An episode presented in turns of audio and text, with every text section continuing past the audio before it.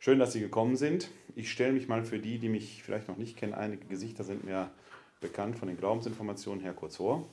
Mein Name ist Werner Kleine. Von Beruf bin ich Pastoralreferent, bin hier in Wuppertal tätig in der katholischen Citykirche Wuppertal und ich leite hier die KG Fides-Stelle. KG Fides, es ist eine Art katholische Wiedereintrittsstelle, also Menschen, Erwachsene, die in die katholische Kirche eintreten möchten durch Taufe, durch einen Übertritt aus einer anderen christlichen Konversion oder durch Wiedereintritt, können das, müssen es nicht, können das hier bei unserer Stelle tun. Das sind so die beiden äh, beruflichen Hauptaktivitäten, die ich ausübe und ab und zu bin ich eben auch als Referent tätig. Äh, vor allen Dingen dann, wenn es ums biblische, äh, wenn es um biblische Themen geht, weil ich halt meine Doktorarbeit im Fach Neues Testament geschrieben habe. Und das werden Sie gleich auch merken, weil ich versuche, dieses Thema der Berufung was hat sich Gott bei mir gedacht? Ist mein Lebensweg vorbestimmt? Gibt es eine Art Vorhersehung Gottes, den großen Plan? Wäre die Frage, wie verhält sich dann die Freiheit, die behauptete, eine behauptete Freiheit dazu, wenn alles schon vorherbestimmt sei? Bin ich zu etwas berufen? Gibt es einen Plan Gottes mit mir, den ich erfüllen muss? Was passiert, wenn ich an diesem Plan vorbeigehe, wenn ich an diesem Plan vorbeilaufe? Gibt es eine innere Stimme, die mich zu einer Lebensaufgabe hindrängt? Welche Entscheidungsmöglichkeiten habe ich in unserer modernen Welt? Gibt, gilt es jedenfalls, seinen Lebensweg selbstbestimmt zu finden und zu gehen? Wie dazu das christliche Menschenbild passt und was damit überhaupt gemeint ist, das soll Thema des heutigen Abends sein. Ich glaube, wir lassen die Tür trotzdem, wenn sie nicht stört, die ist, auf. Die ist nur angelehnt. Wir sind, die ist so also ja, ja. Die drei Weil, angelegt. weil die Luft, die Luft wird gleich sonst ganz schlecht hier drin, wenn wir zu so vielen hier drin sitzen. Ne? Oder wir machen mal kurz Nee, die. Dann, das, das zieht es richtig. Das Das, zieht es richtig. Das zieht es richtig. Also wenn sie nicht stört. Also wenn, wenn sie sehr stört, können wir sie zumachen. Aber die, nee, aber die, die Erfahrung, wenn sie so, genau, wenn sie so auflassen, dann geht das Gott. Ne? Aber die Erfahrung lehrt, wenn wir viele mit zu vielen in diesem Raum sitzen, dann wird die Luft. Die auf Dauer sehr schlecht, dann werden sie nach einer Dreiviertelstunde alle mit dem Kopf auf der Tischplatte liegen. Das ist kein gutes Zeichen für den Referenten. Das möchte der Referent nicht, möchte der Referent nicht erleben. Ich könnte es dann auf die Tür schieben. Wär, okay. Mit der Berufung, fangen wir damit mal an, mit dem Wort. Das ist wieder so ein Schlagwort, wie wir viele Schlagworte gerade im kirchlichen Bereich haben. Wenn man die erwähnt, dann erstarren alle in Ehrfurcht. Und äh, obwohl keiner so genau erklärt, was es damit auf sich hat. Der Plan Gottes ist so ein Schlagwort. Keiner sagt, was das sein soll. Bei Jesaja heißt es ja auch: Eure Gedanken sind nicht meine Gedanken, eure Worte sind nicht meine Worte. Womit der Prophet Jesaja eigentlich das Signal gibt: Ihr könnt gar nicht wissen, was der Wille Gottes ist. Wir beten ja im Vater unser auch: Der Wille Gottes möge geschehen, sich also ereignen. Aber misstrauen Sie jedem und sei er auch ein kirchlicher, hochkirchlicher Würdenträger, der sagt, er würde den Willen Gottes kennen. Wir kennen den Willen Gottes nicht. Das entzieht sich eigentlich unserem Zugriff. Wir beten nur darum, dass er geschehen möge. Darf, ich, darf man hier auch. Ja, natürlich, selbstverständlich, jederzeit. es ist, ähm, aber es gibt, es gibt Menschen, die meisten nicht, aber ich habe von Menschen gehört, beziehungsweise die auch glaubhaft sagen, wir haben die Stimme Gottes für unser Leben gehört.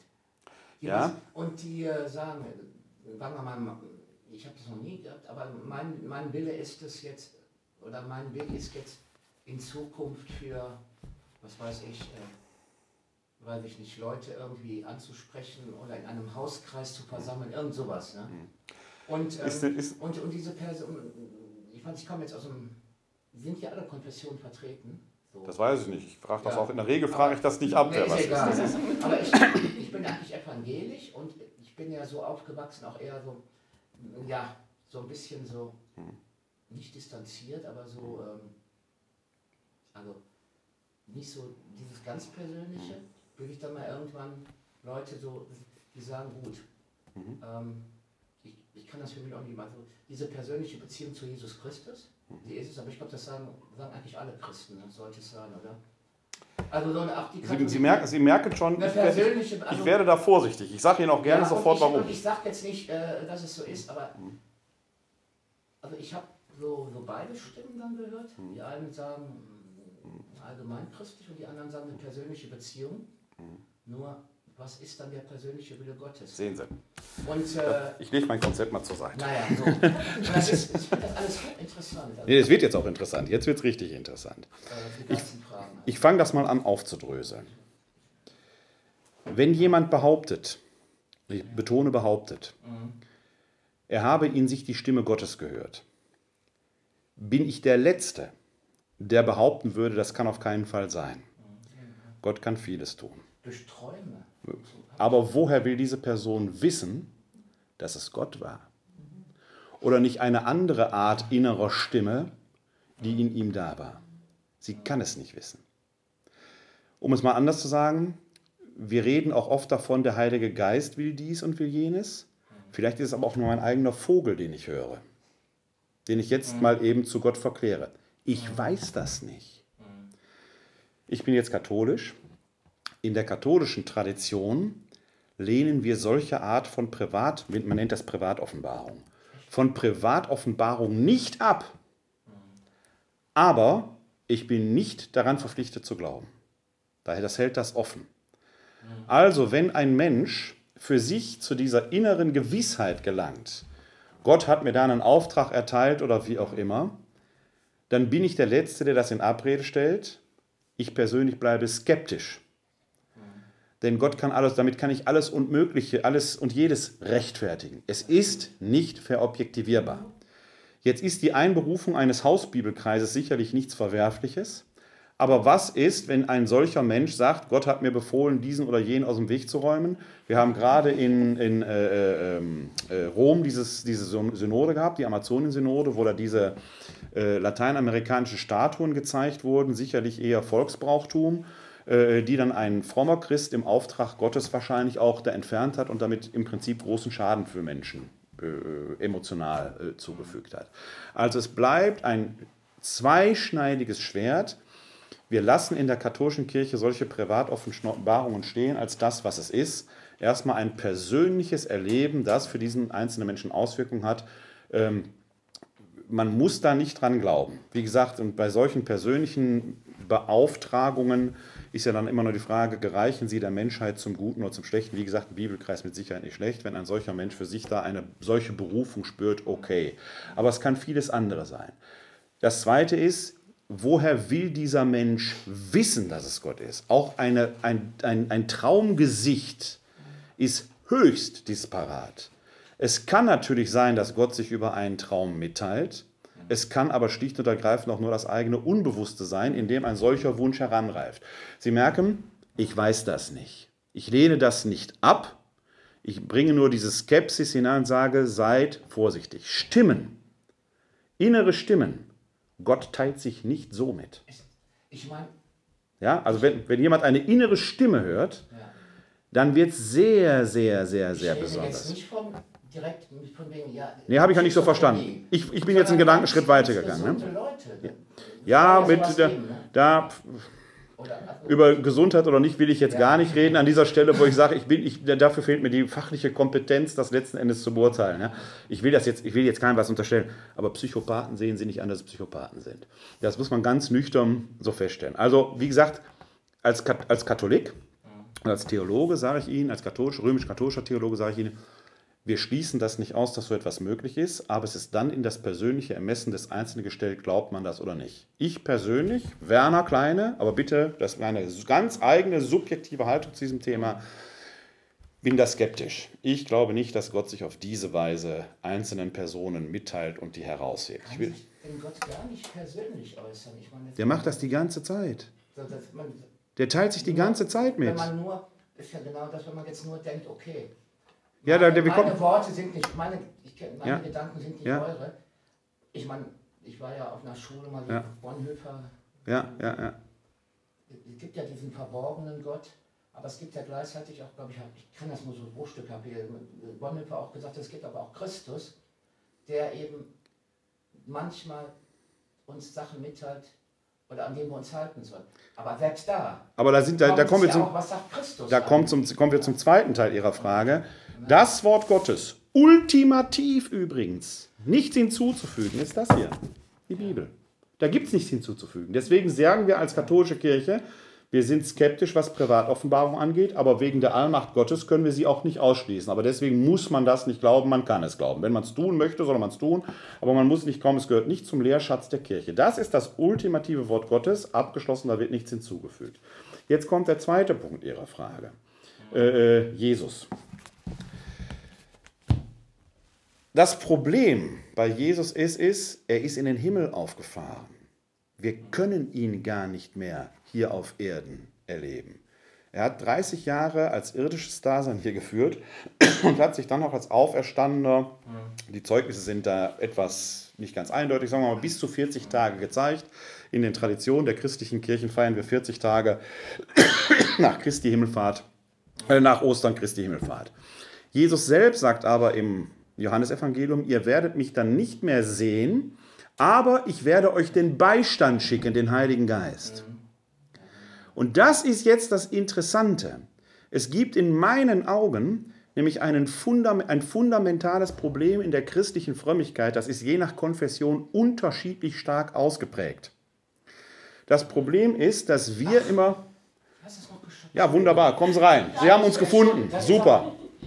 Dann dürfen Sie hier auch noch unterschreiben. Ja? ja, alles gut, ist alles gut, alles gut. Ja? Das fundamentale Problem christlicher Frömmigkeit ist, dass wir immer sehr fokussiert auf uns selbst sind, individuell. Berufst du mich, bin ich berufen, bin ich erlöst, komme ich in den Himmel. Das ist aber eigentlich gar nicht der Fokus der christlichen Botschaft, wie sie hier beurkundet ist. Denn hier in der Heiligen Schrift, speziell im Neuen Testament, erwächst das Bewusstsein, der Christ weiß, dass er erlöst ist. Das ist nichts, worum wir beten und bitten müssen. Das ist ein, eine Haltung, ein Ist-Zustand. Der geht sogar so weit, dass, man, dass der Paulus im Römerbrief an verschiedenen Stellen schreibt, ihr seid der Sünde gestorben. Sie können schuldig werden.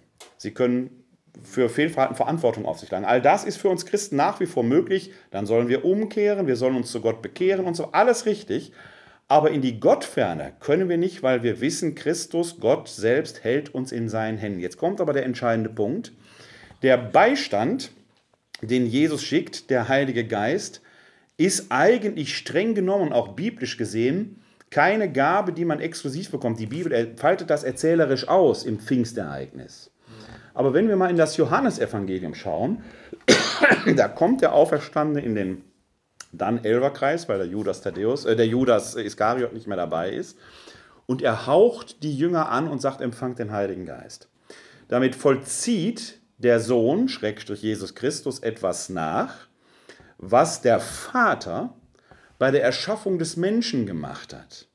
Er hat vor sich diesen Lehmklumpen liegen, diesen schön geformten Adam, den ersten Menschen, von dem man gar nicht weiß, ist der Mann und Frau, der ist einfach erstmal nur Mensch. Ja?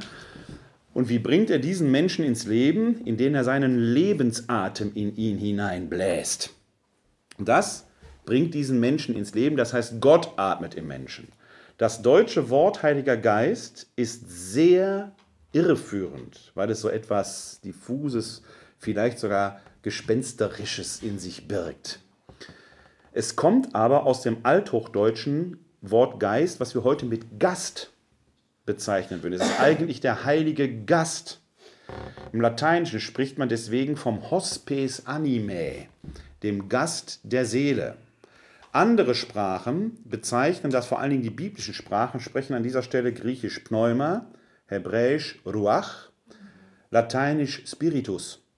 Das heißt eigentlich übersetzt immer Hauch, Atem.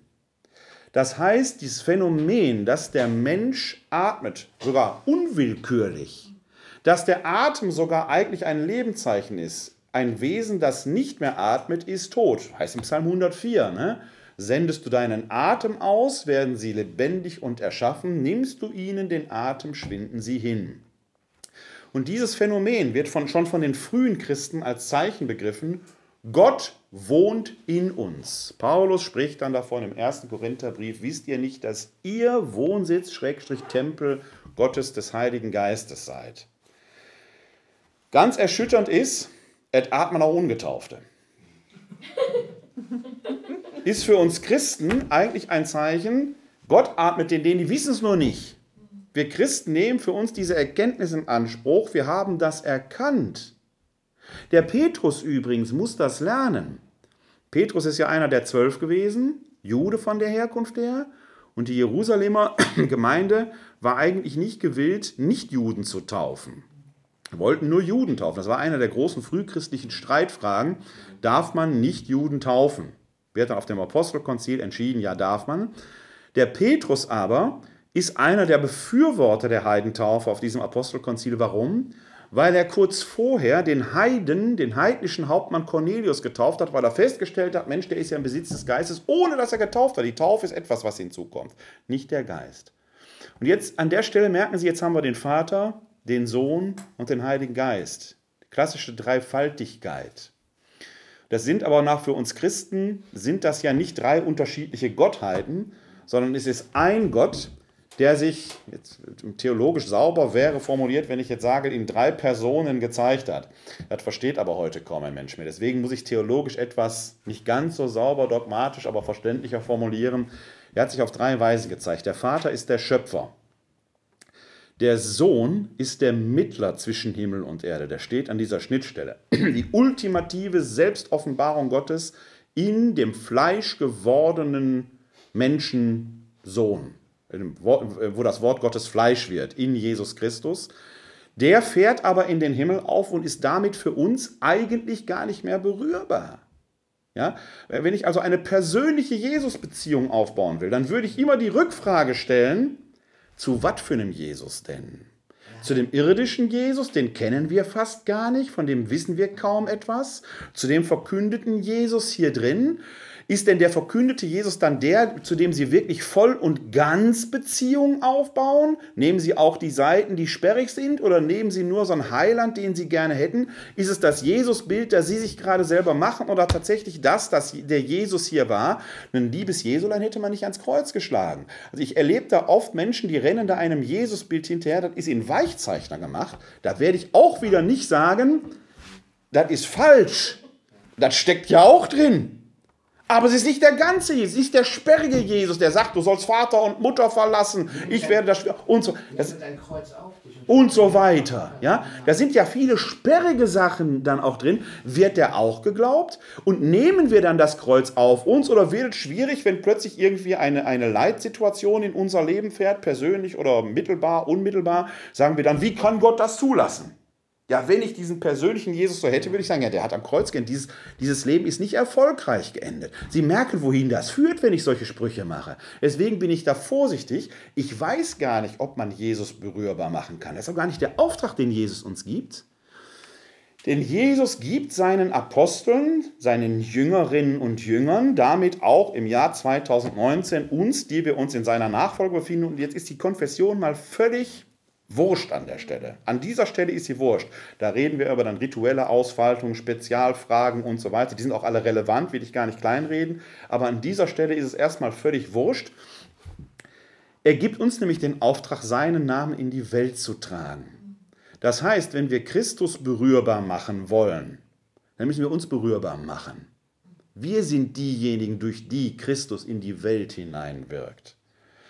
Im römisch-katholischen Sektor spielen dann sogar die Geweihten das Amt, weil die durch diese Weihe nochmal eine besondere Beauftragung dafür haben. In, man nennt das in representatio Christi capitis, in der Repräsentation Christi als des Hauptes der Kirche, gerade im liturgischen Bereich, das besonders herausgehoben zu machen. Entbindet mich als Getaufter und Gefirmter aber auch nicht davon, das zu tun. Und jetzt merken Sie, wohin die Reise so ein bisschen führt. Der Auftrag, den wir Christen haben, ist eigentlich nicht, sich in einer spezifischen Form persönlicher Frömmigkeit zu ergeben und dann so eine, ich sag mal, in der Gefahr stehende selbstgemachten Christusbeziehung, äh, äh, einen selbstgemachten Christus da irgendwo sich, sich gut zu fühlen, sondern ein dieses Gesendetsein in die Welt, den Namen Gottes, sein Wort in Tat und Wort in der Welt zu bezeugen. Das ist eine Zumutung. Wenn wir das konsequent zu Ende denken, ist ein Bibelkreis dann gut? Wenn er zu einer Konsequenz führt, aus dem Bibelkreis, ich könnte jetzt jede andere Form nehmen, ne? verstehen Sie mich nicht falsch, völlig wurscht, Familienkreis, was auch immer, ja, der ist dann gut, wenn Sie daraus heraus für Ihren Alltag eine Konsequenz ziehen, das jetzt in Tat und Wort in die jeweilige Umwelt hineinzutragen. Er ist dann sagen wir mal, nicht vollendet, ich will nicht sagen nicht gut, weil das wäre schlecht, nicht vollendet, wenn es nur ein Ereignis der persönlichen Frömmigkeit ist, wo man nachher sagt, nee, war das schön. Also ich sag mal so, nee, war das schön heute. Und Sie merken, das ist der eigentliche Anspruch, der dahinter steckt. Und ich sehe heute, auch übrigens quer durch die Konfession, das ist für mich keine, es gibt auch da wieder unterschiedliche Ausprägungen, dass wir Christen heute in der Gefahr sind, angesichts der ähm, Anfragen, die so aus der Welt kommen, es war mal einfacher, Christ zu sein, auch in unserer Gesellschaft. Wir werden hier nicht verfolgt, wir können frei leben, aber es ist nicht so en vogue, wie es vielleicht noch vor 20, 30 Jahren war.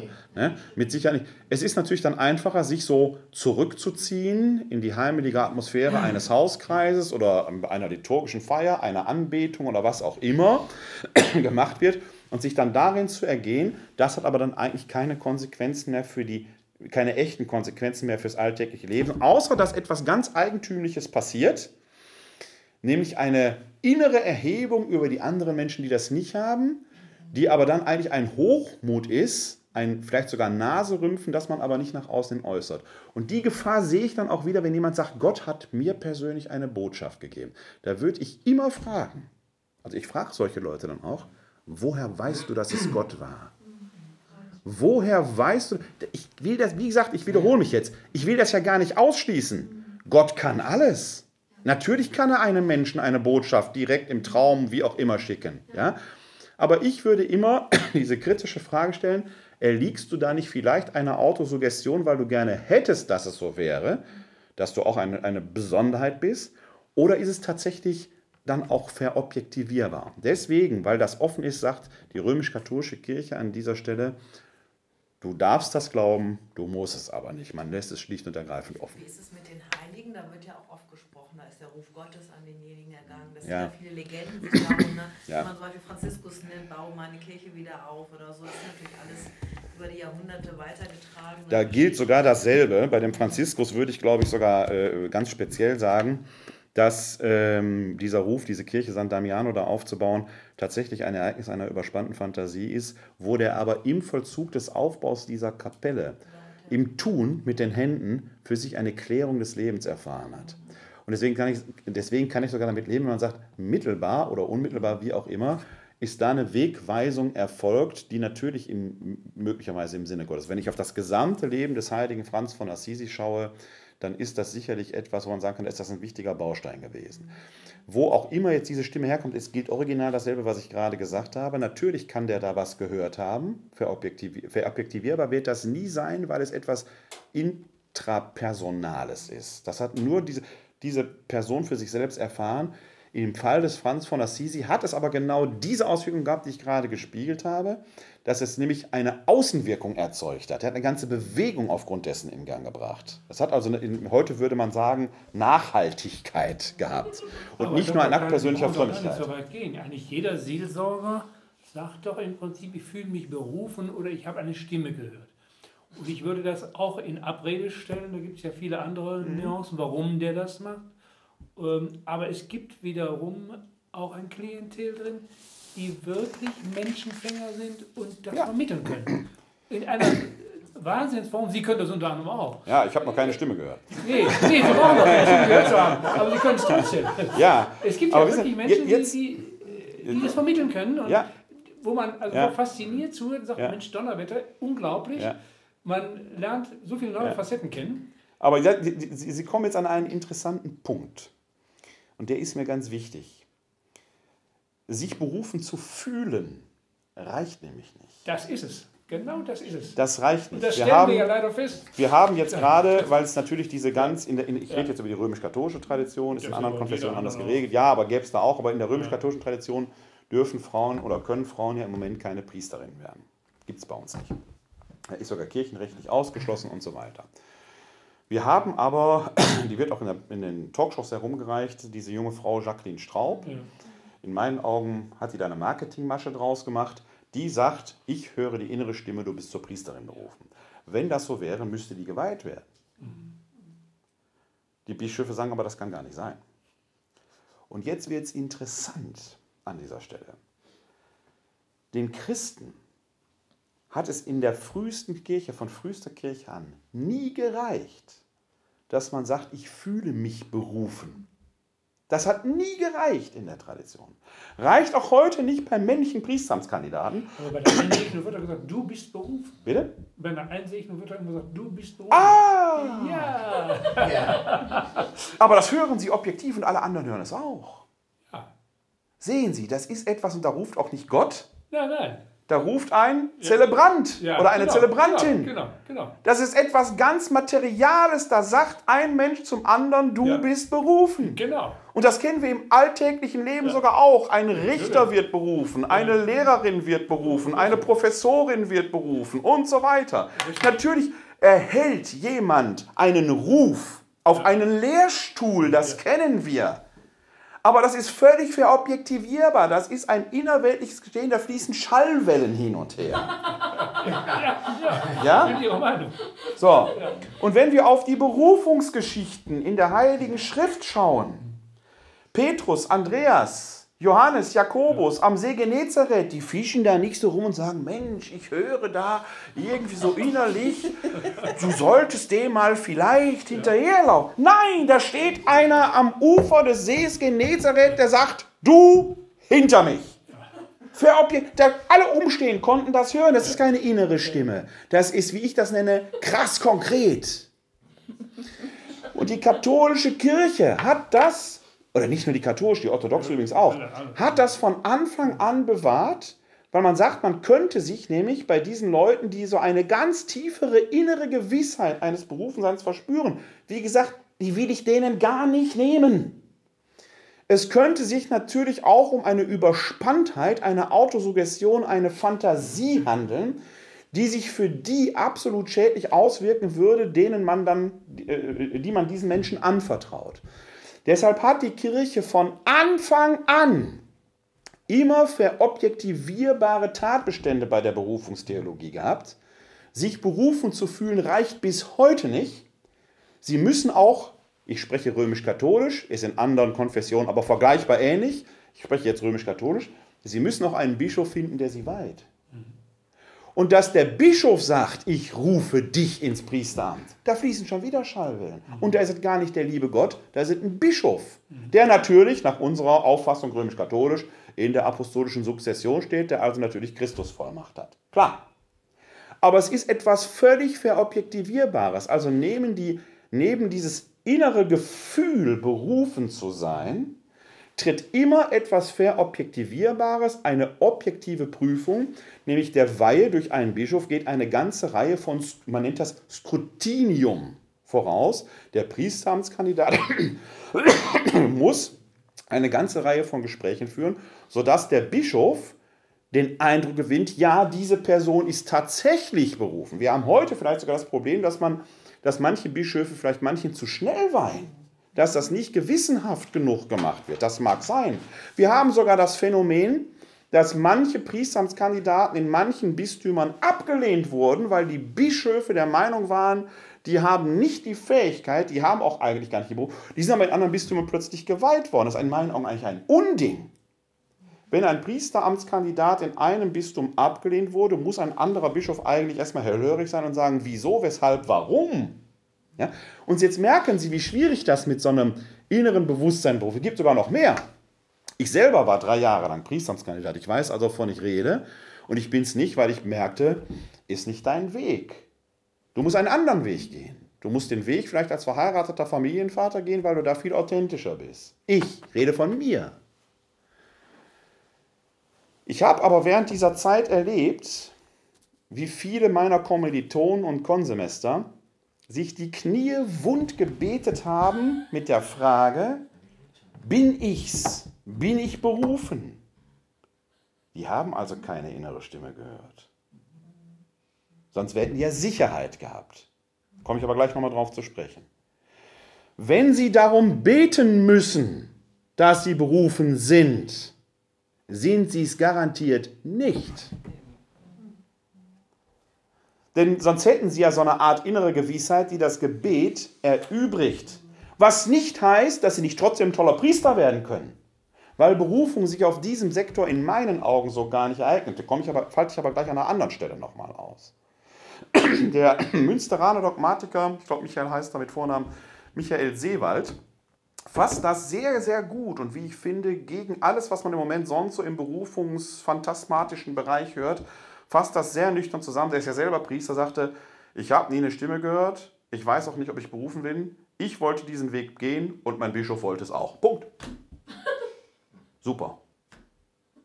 Und da haben wir einen, der völlig authentisch das lebt und der jetzt in diesem Lebensweg, weil er sagt, ganz ehrlich, ich will das, der hat vielleicht sogar in diesem Ich will das sogar diese innere Gewissheit gehabt, die er aber jetzt nicht irgendwie als Stimme Gottes qualifiziert. Ja, er hat diese Gewissheit gehabt, es ist mein Ding. Und der Bischof hat gesagt, okay, für mich auch. Und darin, auf diesem Weg, wird er seinen Weg der Christusnachfolge gehen. Wie viele andere das, wie wir alle das hoffentlich auf unsere Weise an unserer Stelle tun, wo wir hingestellt sind. Komme ich aber auch gleich nochmal drauf zu sprechen.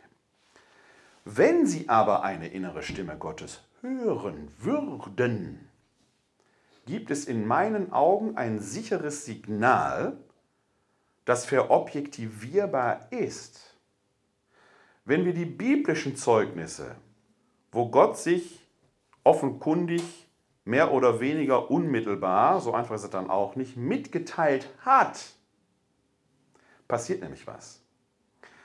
Erstens, in der Bibel teilt Gott sich in der Regel gar nicht unmittelbar mit. Es gibt diese wunderbare Stelle im Buch Exodus, wo Mose das Angesicht Gottes schauen möchte.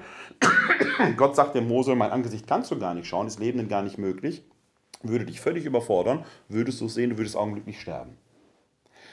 Deshalb sind samt und sonders die Gottes Offenbarungen in der Bibel, die eine gewisse Unmittelbarkeit darstellen, geschehen immer in vermittelter Gestalt.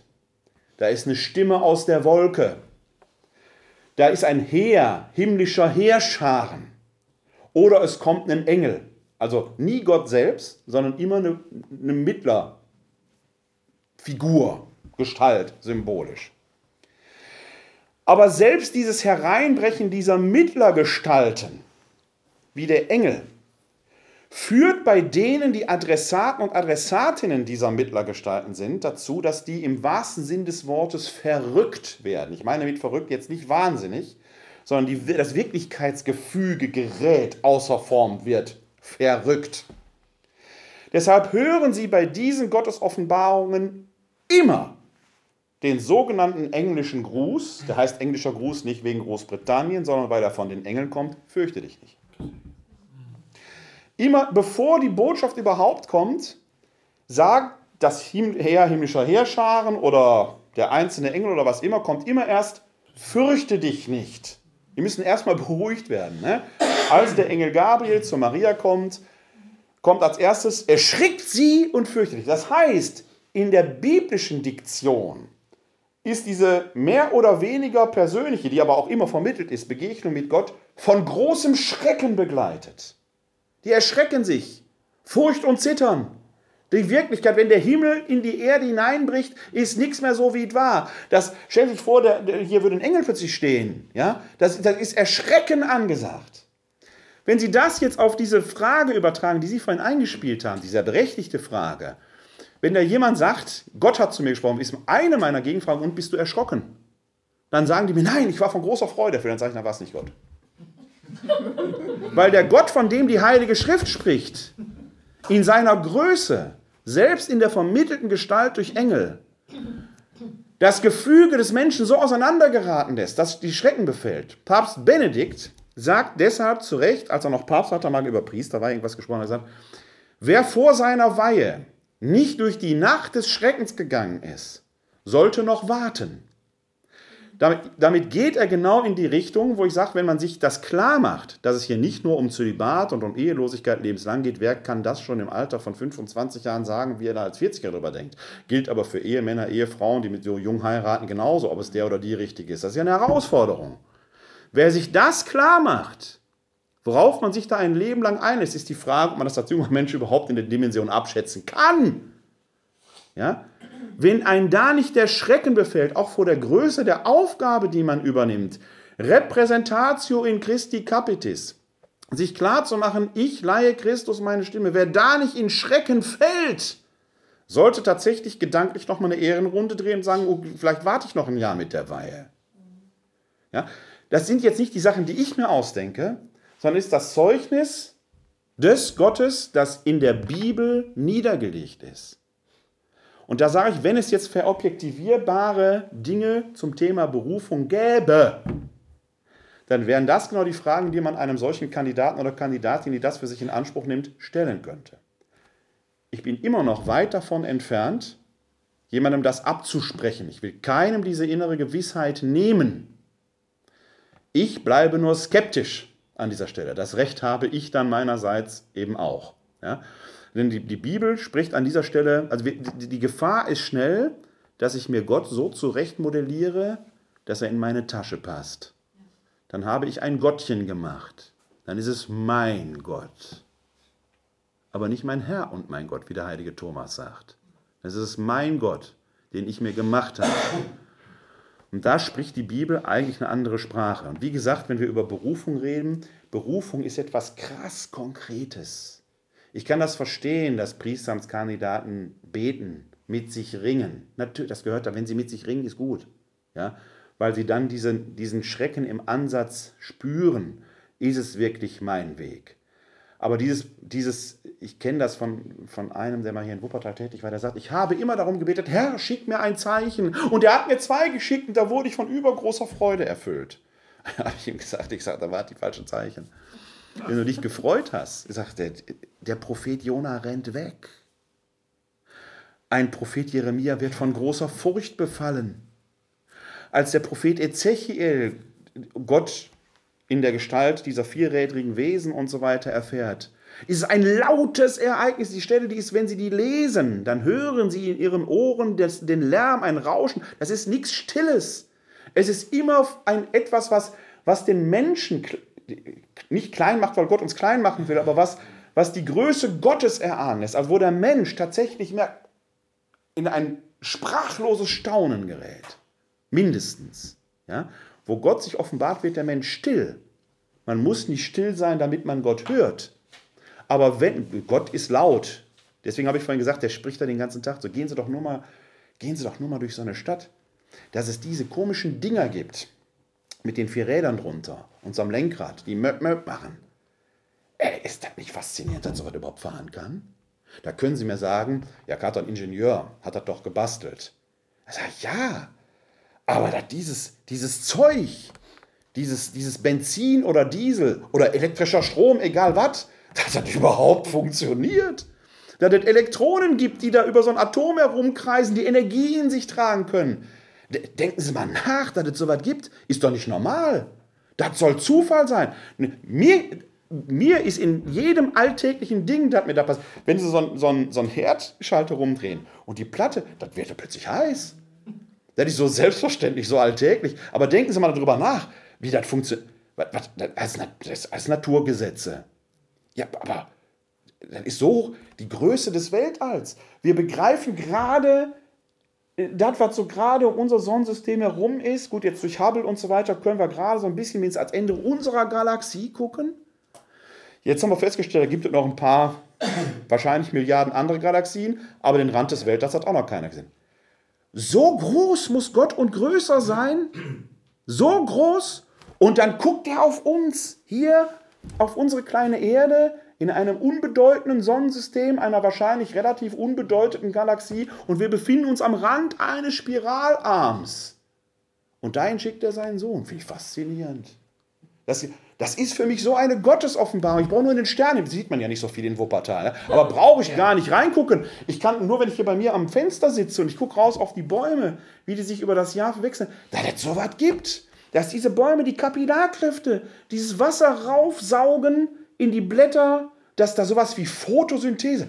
Ist doch eine geil. Denken Sie mal darüber nach. Wie kann das sein? Wir nehmen das alles als so selbstverständlich wahr. Das ist für mich alles Gottesoffenbarung. Und zwar so laut wenn ich durch die Welt fahre, ja, die, die anderen Mitmenschen, wenn ich, sie, wenn ich sie hier am Tisch sitzen alles unterschiedliche Typen. Wir sehen alle gar nicht gleich. Ich kenne sie jetzt teilweise gar nicht, weiß gar nicht, was sie für Lebensgeschichten mit sich herumtragen und wo sie herkommen. Aber ich finde das faszinierend, dass es sie gibt. Dass es überhaupt so Typen wie uns gibt, die sich hier treffen können. Und jetzt, jetzt gucken Sie mal hier hin.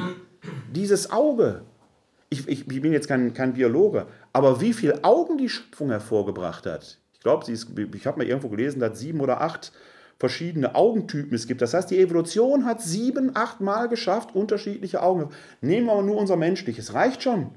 Wie das funktioniert. Da fällt Licht rein und ihr Gehirn produziert ein Bild und koordiniert das mit meiner Hand, dass ich ihnen die Hand geben kann. Was dafür völlig alltäglicher Vorgang sagen Sie, ist doch nein, ist nicht normal. Versuchen Sie das mal am Computer beizubringen. Was Sie da anstellen müssen. Das schafft er irgendwie, aber so. Nicht flüssig. Ja? Das ist für mich alles Gottes Offenbarung. Das kann für mich kein Zufall sein. Klar, ein Atheist, ein Humanist würde sagen, brauchen wir alles nicht, Gott für läuft doch hier alles ab. Kann ich ich kann es ihm nicht beweisen. Aber für mich ist das ein lauter Schrei Gottes, ich bin da. Der offenbart sich die ganze Zeit. Ich brauche keine innere Stimme. Der offenbart sich die ganze Zeit. Oder wie es Paulus, ich glaube wieder im Römerbrief sagt, die ganze Schöpfung liegt in Wehen auf die Vervollkommnung bei Gott. In Wehen. In Wehen, also, also ja, ja. in Wehen. Ne? Also wacht, wacht auf die Vervollkommnung. Ja, weil wir, das ist ja auch so eine Geschichte, weil das ist dann, da sind wir natürlich irgendwo durch unsere Sozialisation, vielleicht auch von Konfession her etwas beeinflusst, unterschiedlich beeinflusst ich bin halt römisch-katholisch, ich bin von Anfang an immer, deswegen kann ich über andere Konfessionen nicht immer so en Detail was sagen. Also Sie können mir mal sagen, ist bei uns alles ganz anders, ich Ihnen sofort auch glauben. Aber wenn ich mal so meine Sozialisation gucke, da hat man irgendwas gesagt, Gott hat die Welt in sieben Tagen gemacht. Da war mir auch schon als Kind klar, das ist naturwissenschaftlich ein bisschen anders gelaufen. Aber dieser Schöpfungsbericht, dieser erste suggeriert, die ist fertig. Die ist fertig und jetzt läuft das so ab. Der Paulus sagt in diesem Bild, die Schöpfung liegt in wen? Nein, die ist nicht fertig. Wir sind Teil dieses permanent laufenden Schöpfungsprozesses. Die Schöpfung läuft. Wir sind Teil dieses Prozesses, die ist gar nicht abgeschlossen. Und sie wird es nie sein. Es gibt keinen Zustand der Perfektion, wo alles klar ist. Wenn, es der, wenn der eintritt, wenn es die Welt vervollkommnet, dann hören Raum und Zeit auf, dann sind wir bei Gott. So, und wenn wir das jetzt mal übertragen auf dieses ganze Thema Berufung, was uns hier so, und jetzt merken Sie, wie wie tiefgreifend das ist und wie vorsichtig man sein muss. Bin ich berufen? Habe ich eine Berufung? Hat Gott einen Plan mit mir? Dahinter steckt natürlich eine gewisse äh, Sehnsucht danach, was Besonderes zu sein. Ich garantiere Ihnen, sind sie alle. Sie sind alle ganz besonders, weil schon einmalig. Es gibt sie nur dieses eine Mal. Es wird sie auch kein zweites Mal geben. Das heißt, diese Besonderheit ist immer schon da. Und die Frage der Berufung, gibt es einen Plan Gottes mit uns, liegt in einer gewissen Konkurrenz zur Frage der menschlichen Freiheit. Wenn es den Plan Gottes gäbe, der jetzt so wie so ein Computerprogramm abläuft, hätten wir keine Freiheit. Dann gäbe es auch keine Moral, dann würden wir sagen, ist alles Teil eines grandiosen Spiels. Merken Sie aber schon, kann irgendwie nie sein wäre zumindest skurril. Wir müssten sofort sämtliche Strafrechtsverfahren und so weiter einstellen, weil ist ja alles Plan Gottes. Wirft auch noch eine ganze Reihe anderer ethischen Fragen auf. Also muss es so etwas wie die Frage der Freiheit geben. Aber ist Gott dann ein Gott, der da oben nur irgendwo sitzt und wir zur Zukunft, wie wir uns hier abstrampeln, kümmert er sich nicht? In der Offenbarung des Johannes, das ist übrigens auch so eine Schrift, von der viele glauben, sie würde das Weltenende beschreiben, die Endzeit. Ich sage Ihnen, Endzeit ist immer. Diese Offenbarung des Johannes ist geschrieben worden um das Jahr 100 für von Verfolgung bedrohte Christen in Kleinasien, also heute Türkei, würde man sagen. Und natürlich wählt man in solcher Situation eine Sprache, die motiviert und aufrüttelt. Das ist so ähnlich wie, wir haben ja gerade, der FC Bayern hat ja gerade seine Apokalypse letzte Woche, Samstag haben die, glaube ich, gespielt. Ja, Sie wissen alle Bescheid, ich sehe schon, ja. 5 zu 1 Klatsche in Frankfurt gekriegt. Ja, zur Halbzeit lagen sie, glaube ich, schon 2-1 oder 3-1 zurück, weiß ich jetzt nicht so genau. Da wird der Kovac in der Kabine nicht gesagt haben, Jungs, ist alles easy. Nein, der wird die aufgerüttelt haben. Der wird sehr entweder oder, schwarz oder weiß und so weiter. wird sehr dualistisch gesprochen haben. So, solche Motivationsreden finden wir im Neuen Testament hier und da recht häufig. Der Hebräerbrief ist immer, der Jakobusbrief ist ein Motivationsschreiben und die Offenbarung des Johannes auch. Das heißt, die Arbeit mit einem hell-dunkel-Muster. Wir die Guten, da die Bösen. Und weil wir in der Verfolgung sind, wir sind eigentlich die, die, die drohen zu unterliegen, wird natürlich ein hoffnungsvolles Bild entworfen. Äh, die Situation ist jetzt schwierig, aber zum Schluss werdet ihr obsiegen. Motivation. Klammer auf. Zahlreiche bekannte Filme und Romane funktionieren nach original diesem Muster. Harry Potter, Star Wars, wie die alle heißen, sind immer nach diesem Muster. Deswegen lieben wir solche Filme, weil wir wissen, kurz vor dem Ende kommt die scheinbare Katastrophe, der Held scheint sein Leben zu verlieren, aber er wird in einem letzten grandiosen Akt trotzdem obsiegen, das Böse verliert. Ist immer dasselbe Muster. Menschen haben in ihrer Menschheitsgeschichte, wir haben in unserer Menschheitsgeschichte immer wieder solche Zeiten erlebt. Äußere Bedrohung mit der Hoffnung, es wird ein gutes Ende nehmen. Unsere Distanz, die wir in einem Menschenleben überblicken, was dauert so ein Menschenleben heute? Roundabout 80 Jahre, irgendwo sowas ist die Lebenserwartung, war früher sogar noch ein bisschen weniger. Man sagt, wir haben eigentlich Zugriff auf drei Generationen auf die Großelterngeneration, da kann man auch hin und wieder so ein paar Erfahrungen abgreifen. Auch wenn wir die nicht selber erlebt haben. Ich war im Dritten Reich nicht dabei, aber durch das, was Großeltern erzählt hat, habe ich eine Ahnung von dem, was da katastrophal war. In die Urgroßelterngeneration können wir in der Regel schon nicht mehr unmittelbar zurückgreifen. Also überblicken wir in unserem menschlichen Leben so roundabout 80, 90 Jahre, auf die wir einen mittelbaren Zugriff haben. Die reichen aber schon, um zu sagen, schwierig dieses Leben. Es scheint die Endzeit zu sein. Das haben Generationen vor uns aber auch schon gesagt. Ne, die hatten die Pest, die hatten den 30-jährigen Krieg, ne, die hatten die Vandaleneinfälle, die hatten die Völkerwanderung. Wir haben halt heute unsere Herausforderungen. Und immer funktioniert dieses Hell-Dunkel-Muster und die Bildwelt, die in der Offenbarung des Johannes entfaltet wird, die ist so universell, die passt immer. Deswegen sage ich, Endzeit ist irgendwie immer. Ja, das ist der Apokalypse. Mhm. Aber es gibt auch genug Leute, die sagen, wir sind aber doch heute. Ja, das sage ich ja gerade. Ja. Und ich kenne das auf YouTube. Ich, ja, glauben Sie so einen Quatsch nicht. Ja, lassen, lassen Sie den Quatsch. Können Sie ja, alles. Ja, also, wenn Sie, wenn, Sie das, wenn Sie sich das angucken, sich zu amüsieren, nee, tun Sie das. Mal, aber ja. es ist nicht mal amüsant teilweise, wieder so andere auch manchmal. Ja, ja. Aber, das hat es zu allen Zeiten gegeben. Wenn wir vor 100 Jahren YouTube hätten, die das auch schon gemacht. Damals gab es einen deutsch-französischen Krieg, Endzeit. Dann gab es die 48er Revolution, Endzeit. Es gab die französische Revolution, Endzeit. Funktioniert immer. Glauben Sie diesen Leuten nicht, die Bildwelt hier, die ist so universell angelegt, die funktioniert zu allen Zeiten. Sagen wir mal, die Wiederkunft Christi, also ja. Messias. Ja. Da sagen aber doch. Die schon mehrfach berechnet worden, hat sich noch nie ereignet. Aber auch, aber auch manche jüdischen Vertreter, die schon vielleicht doch, ich meine, in den nächsten, also in absehbarer Zeit. Also ja, ja. Für mich funktioniert das nach demselben Muster. Die, also meinen Sie, der Messias, wenn Jesus kommt, das kann man nie sagen. Äh, äh, Jesus selbst sagt, ihr kennt den Tag nicht und die Stunde. Wir wissen, alle die, alle die, die glauben, das berechnen zu können. Ja, aber das ist irgendwann mal mehr wir werden sehen. Ich sage, vielleicht ist er schon mitten unter uns. Das weiß ich nicht. Ja, ja. Aber wir können es, wir können es, ja, das mit dem Antichristen ist ein anderes Thema. Das ist, das ist damals, kann ich, der Antichrist ist eine, steht in Offenbarung 13, es ist ein Mensch. Ja, es ist keine, keine Geister, es ist ein Mensch. Und die Zahl dieses Menschen ist, die Zahl dieses Namens ist 666. Wer es fassen kann, der fasse es. Können Sie wunderbar auflösen, wenn Sie die ganze Geschichte lesen und die Bildwelt aufdröseln können, dann wissen Sie, es ist Kaiser Trajan gewesen. Und wenn Sie den Kaiser Trajan ist das gewesen. Der hat schon gelebt, der ist schon tot. Der ist schon weg, der Antichrist. Der ist schon ja, begraben. Das, ich glaube, da scheiden sich die Geister. Ich kenne mich jetzt. Ja, dann. dann die einen sagen, es ist schon passiert. Nein, nein, das, das, das, äh, was in der Apokalypse und die anderen sagen, es wird noch passieren. Es passiert die ganze Zeit. Also auch mit dem Antichrist. Und die einen sagen, nein, der Antichrist ist schon tot. Der, Antichrist, der Kaiser Trajan, der ist schon tot. Der ist schon tot. Also es wird kein Antichrist mehr geben. Nein. Aber da gibt es genau andere Meinungen.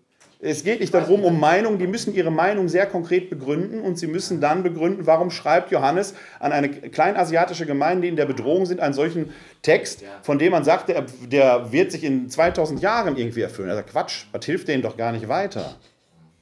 Zumal da deutlich drin steht, beschrieben, der, es wird deutlich der Kaiserkult beschrieben. Es ist von einem zweiten Tier die Rede, das ist Plinius der Jüngere. Wir haben den Briefwechsel zwischen Plinius dem Jüngeren und Kaiser Trajan, wo original quasi von der Gegenpartei das Verfahren geschildert wird, das der Johannes Offenbarer hier entsprechend äh, von, aus seiner Sicht schildert und die Christen ermuntert, macht da auf keinen Fall mit.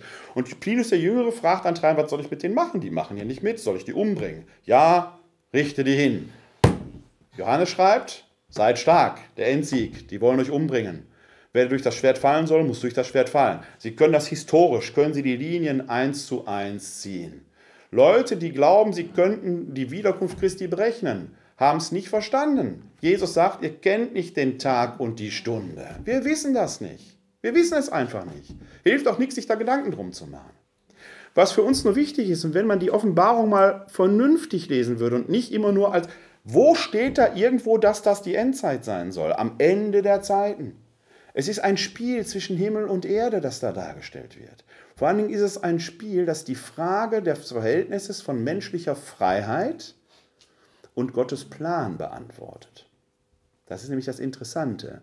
Weil worum es da geht, ist ja, Christen, Christgläubige zu motivieren, sich von den Unbilden ihrer Zeit und der Verfolgungssituation nicht irre machen zu lassen, sondern glaubensstark und standhaft zu bleiben.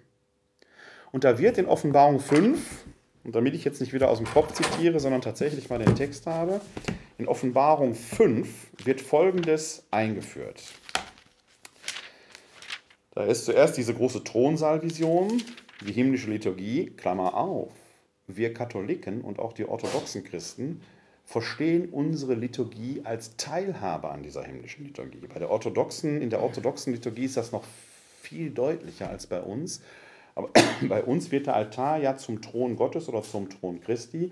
Und hier steht dann zum Beispiel äh, beschrieben, dass am Thron Gottes äh, die Engel singen, hier in Offenbarung 4.8, Heilig, heilig, heilig ist der Herr, der Gott, der Herrscher über die ganze Schöpfung. Wenn wir in unserem Gottesdienst in der Eucharistiefeier zum Altar treten, dann sagt der Priester, wir stimmen ein in den Hochgesang der himmlischen Heere, und dann singen wir heilig, heilig. Der sagt, wir stimmen ein, weil für unser römisch-katholisches Liturgieverständnis das Essentielle ist, wir treten jetzt in diese, mit der Eucharistiefeier, in diese himmlische Liturgie ein. Ja, da merken Sie dran, dass das, dass das etwas ist, was jetzt passiert. Es passiert die ganze Zeit. Endzeit ist immer, wir sind Teil dieses eschatologischen Geschehens. Aber für uns interessant ist ein Kapitel später, Kapitel 5. Da heißt es, und ich sah auf der rechten Hand dessen, der auf dem Thron saß, eine Buchrolle. Sie war innen und außen, nein, sie war innen und auf der Rückseite beschrieben und mit sieben Siegen, Siegeln versiegelt. Das reicht, das ist dieses Buch mit sieben Siegeln. Dann kommt das Lamm, nur das Lamm kann die Siegel eröffnen und so weiter. Für uns wichtig, von dieser Buchrolle wird gesagt, sie ist innen und auf der Rückseite beschrieben. Das ist außergewöhnlich, weil normalerweise nur die Innenseite beschrieben ist. Das heißt, sie ist total voll beschrieben. Total voll. Und niemand kann sie öffnen. Niemand weiß, was da drin ist. Indem aber das Lamm die Siegel erbricht, ereignet sich auf der Erde Geschichte. Mit jedem Siegel passiert auf der Erde etwas. Also scheint der Inhalt dieser Buchrolle mit der irdischen Geschichte zu korrelieren. In Offenbarung 20, Verse 11 folgende, wird über das Gericht über alle Toten gesprochen. Da heißt es folgendermaßen, dann sah ich einen großen weißen Thron und den, der auf ihm saß, vor seinem Anblick flohen Erde und Himmel und es gab keinen Platz mehr für sie. Ich sah die Toten vor dem Thron stehen, die Großen und die Kleinen, und Bücher wurden aufgeschlagen, und ein anderes Buch des Lebens, das Buch des Lebens wurde geöffnet. Die Toten wurden gerichtet nach dem, was in den Büchern aufgeschrieben war, nach ihren Taten. Da taucht dieses Buch des Lebens, das ist das, diese Rolle vom Anfang wieder auf. Und jetzt haben die Toten, also irgendwann auch mal wir, Bücher in der Hand, das sind unsere Lebensgeschichten und die werden jetzt abgeglichen mit dem Buch des Lebens. Was passiert da?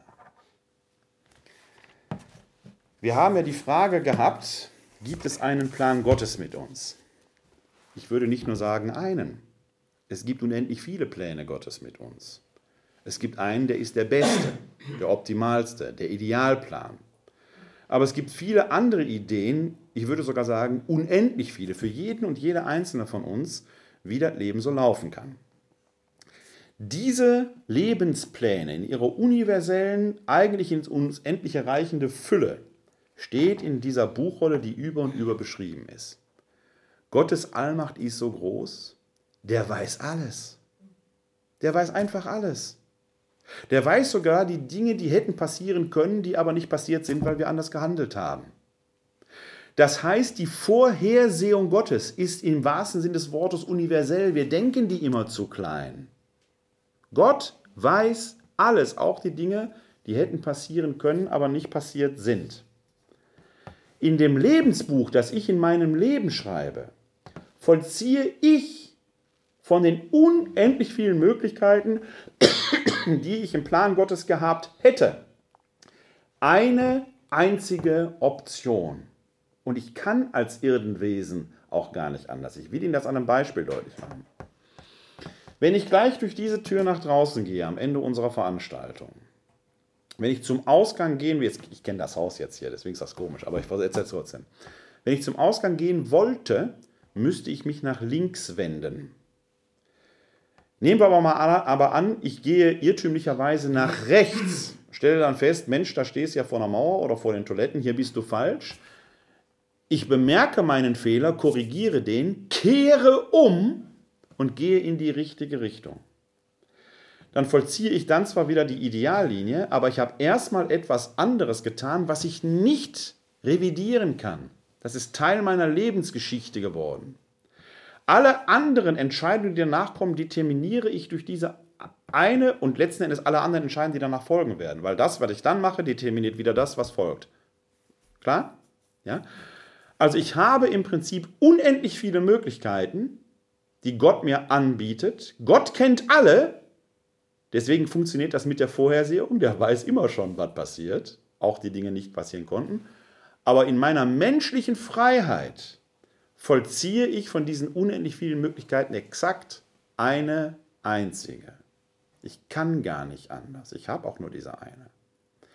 Und jetzt kann man sagen, von diesen unendlich vielen Möglichkeiten, die Gott mit mir vorgehabt hätte oder die Option, die ich theoretisch gehabt hätte, ist sicherlich eine total optimal drüber, die ist total heiligmäßig. Die hätte den Willen Gottes zu 100% erfüllt. Und da ist auch eine drunter, die ist total miserabel. Der ist die schlechteste von allen Möglichkeiten. Die anderen sind auf einer Skala von 1 bis 1 Million oder 1 bis unendlich irgendwo dazwischen. Wahrscheinlich ist, dass wir Menschen in unserem Leben nie die optimalste Linie, die Optimallinie finden, die Ideallinie. Aber wir können natürlich relativ nah dran kommen. Das heißt, wenn wir im Gericht Gottes unser persönliches Lebensbuch Gott hinhalten. Und jetzt wird der Abgleich vollzogen mit der Ideallinie, die Gott gedacht hätte, er kennt die anderen aber auch. Dann wird herauskommen, wo bin ich sehr nah an dieser Ideallinie gewesen. Top. Bonuspunkt. Es wird herauskommen, wo bin ich von dieser Ideallinie mehr oder weniger weit weg gewesen. Ich konnte aber nicht anders, weil die Umstände des Lebens halt so waren, wie sie sind. Es gibt diese Dilemmasituationen in unserem Leben, die kennen Sie alle, wo Sie merken, irgendwie bleibt es schräg können wir nichts für. Wir können nur das Beste draus machen. Und natürlich gibt es die Punkte in unserem Leben, wo wir bewusst und vielleicht sogar mit Lust von der Ideallinie abgewichen sind, in dem Wissen, was du jetzt machst, ist total falsch, aber es macht irgendwie trotzdem Spaß. Dafür werden wir die volle Verantwortung übernehmen müssen, weil es ein Teil unserer menschlichen Freiheit ist. Und jetzt halten wir Gott unser Leben hin dann wird Gott vielleicht da, wo wir von der Lebenslinie, sie wird es natürlich ein bisschen, bitte mit Augenzwinkern jetzt verstehen, ja. Da, wo wir von dieser Ideallinie bewusst abgewichen sind, da wird Gott vielleicht sagen, wenn du Spaß gemacht hast und das keinem anderen geschadet, spannend. hoffe ich, hoffe ich, dass ich weiß das nicht, ja, hoffe ich. Da, wo wir natürlich bewusst abgewichen sind, vielleicht andere übervorteilt haben, andere Menschen sagen, da werden wir im Gericht Gottes die Verantwortung übernehmen müssen. Das Gericht Gottes ist aber kein Strafgericht. Wir sind ja, um nochmal auf das Thema Berufung zu kommen, zur Heiligkeit berufen. Das heißt, Gott will uns heiligen.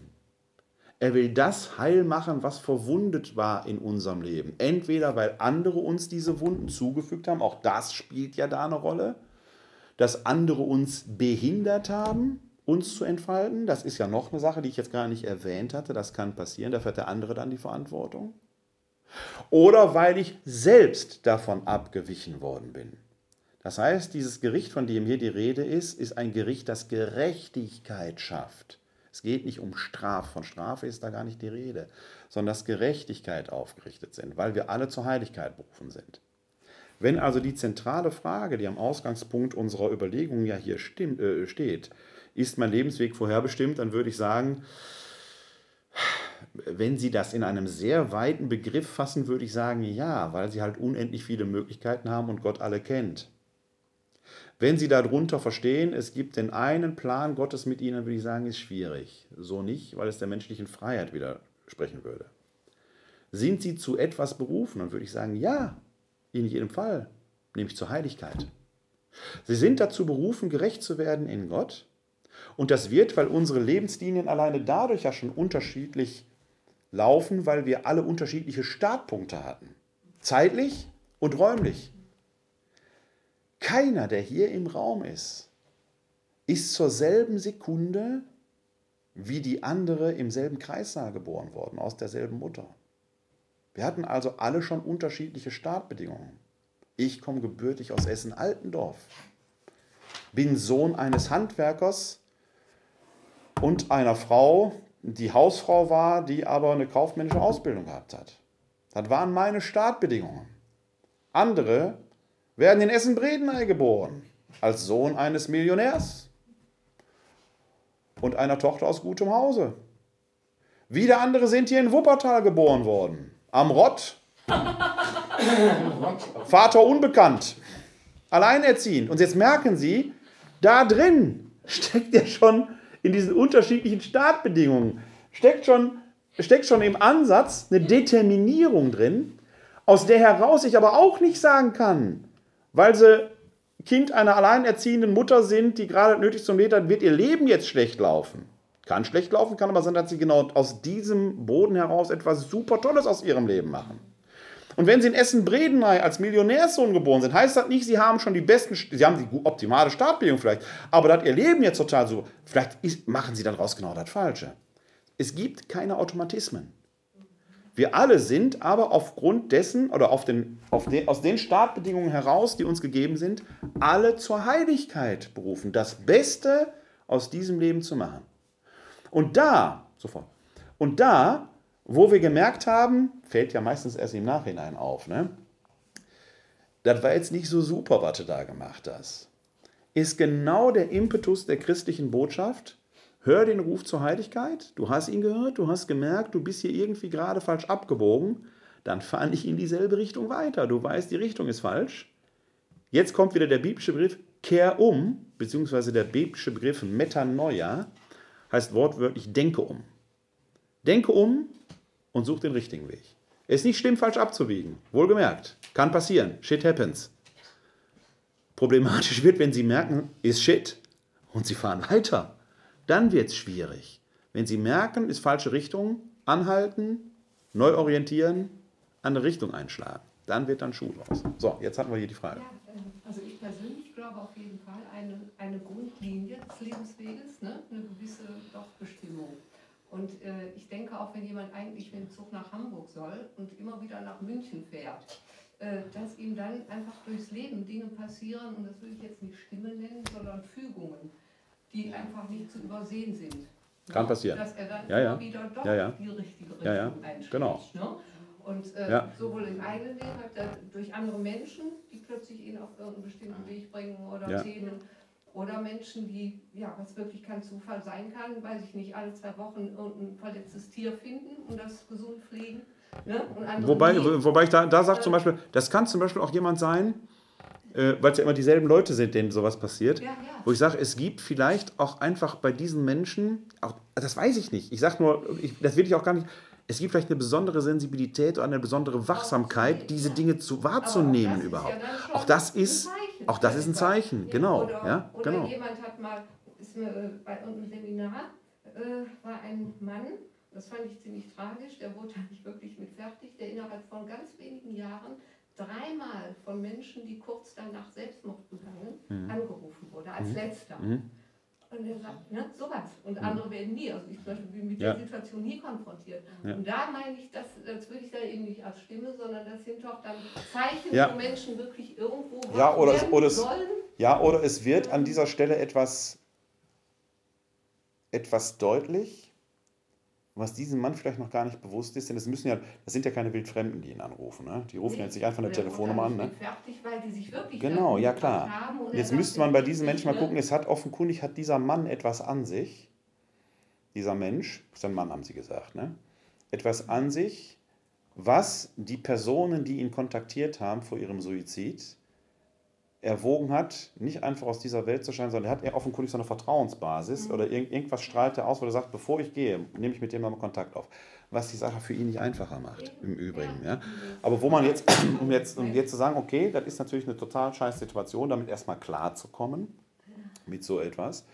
Aber wo man vielleicht in einem reflexiven Prozess solche traumatischen Erlebnisse zu verarbeiten sagen könnte, wir schauen auf das, warum die dich angerufen haben. Offen, die haben ja keinen anderen angerufen, nicht irgendjemand, sondern dich. Vielleicht, weil das ein besondere, weil du ein Mensch bist, der dieses Vertrauen geben konnte, was das Ertragen nicht wirklich einfacher macht, aber auch erstmal erklärbar. Und wo man in einem zweiten Schritt vielleicht sogar gucken könnte, wie können wir dieses Potenzial, was diesem Menschen eignet, sogar in einer ganz anderen Weise Ja, nochmal ich, ne? Heben, ja, nutzen ist jetzt ein ja- komisches Wort, hätte ich aber auch beinahe fast gesagt, ja. Also zum Blühen bringen, sagen wir mal so.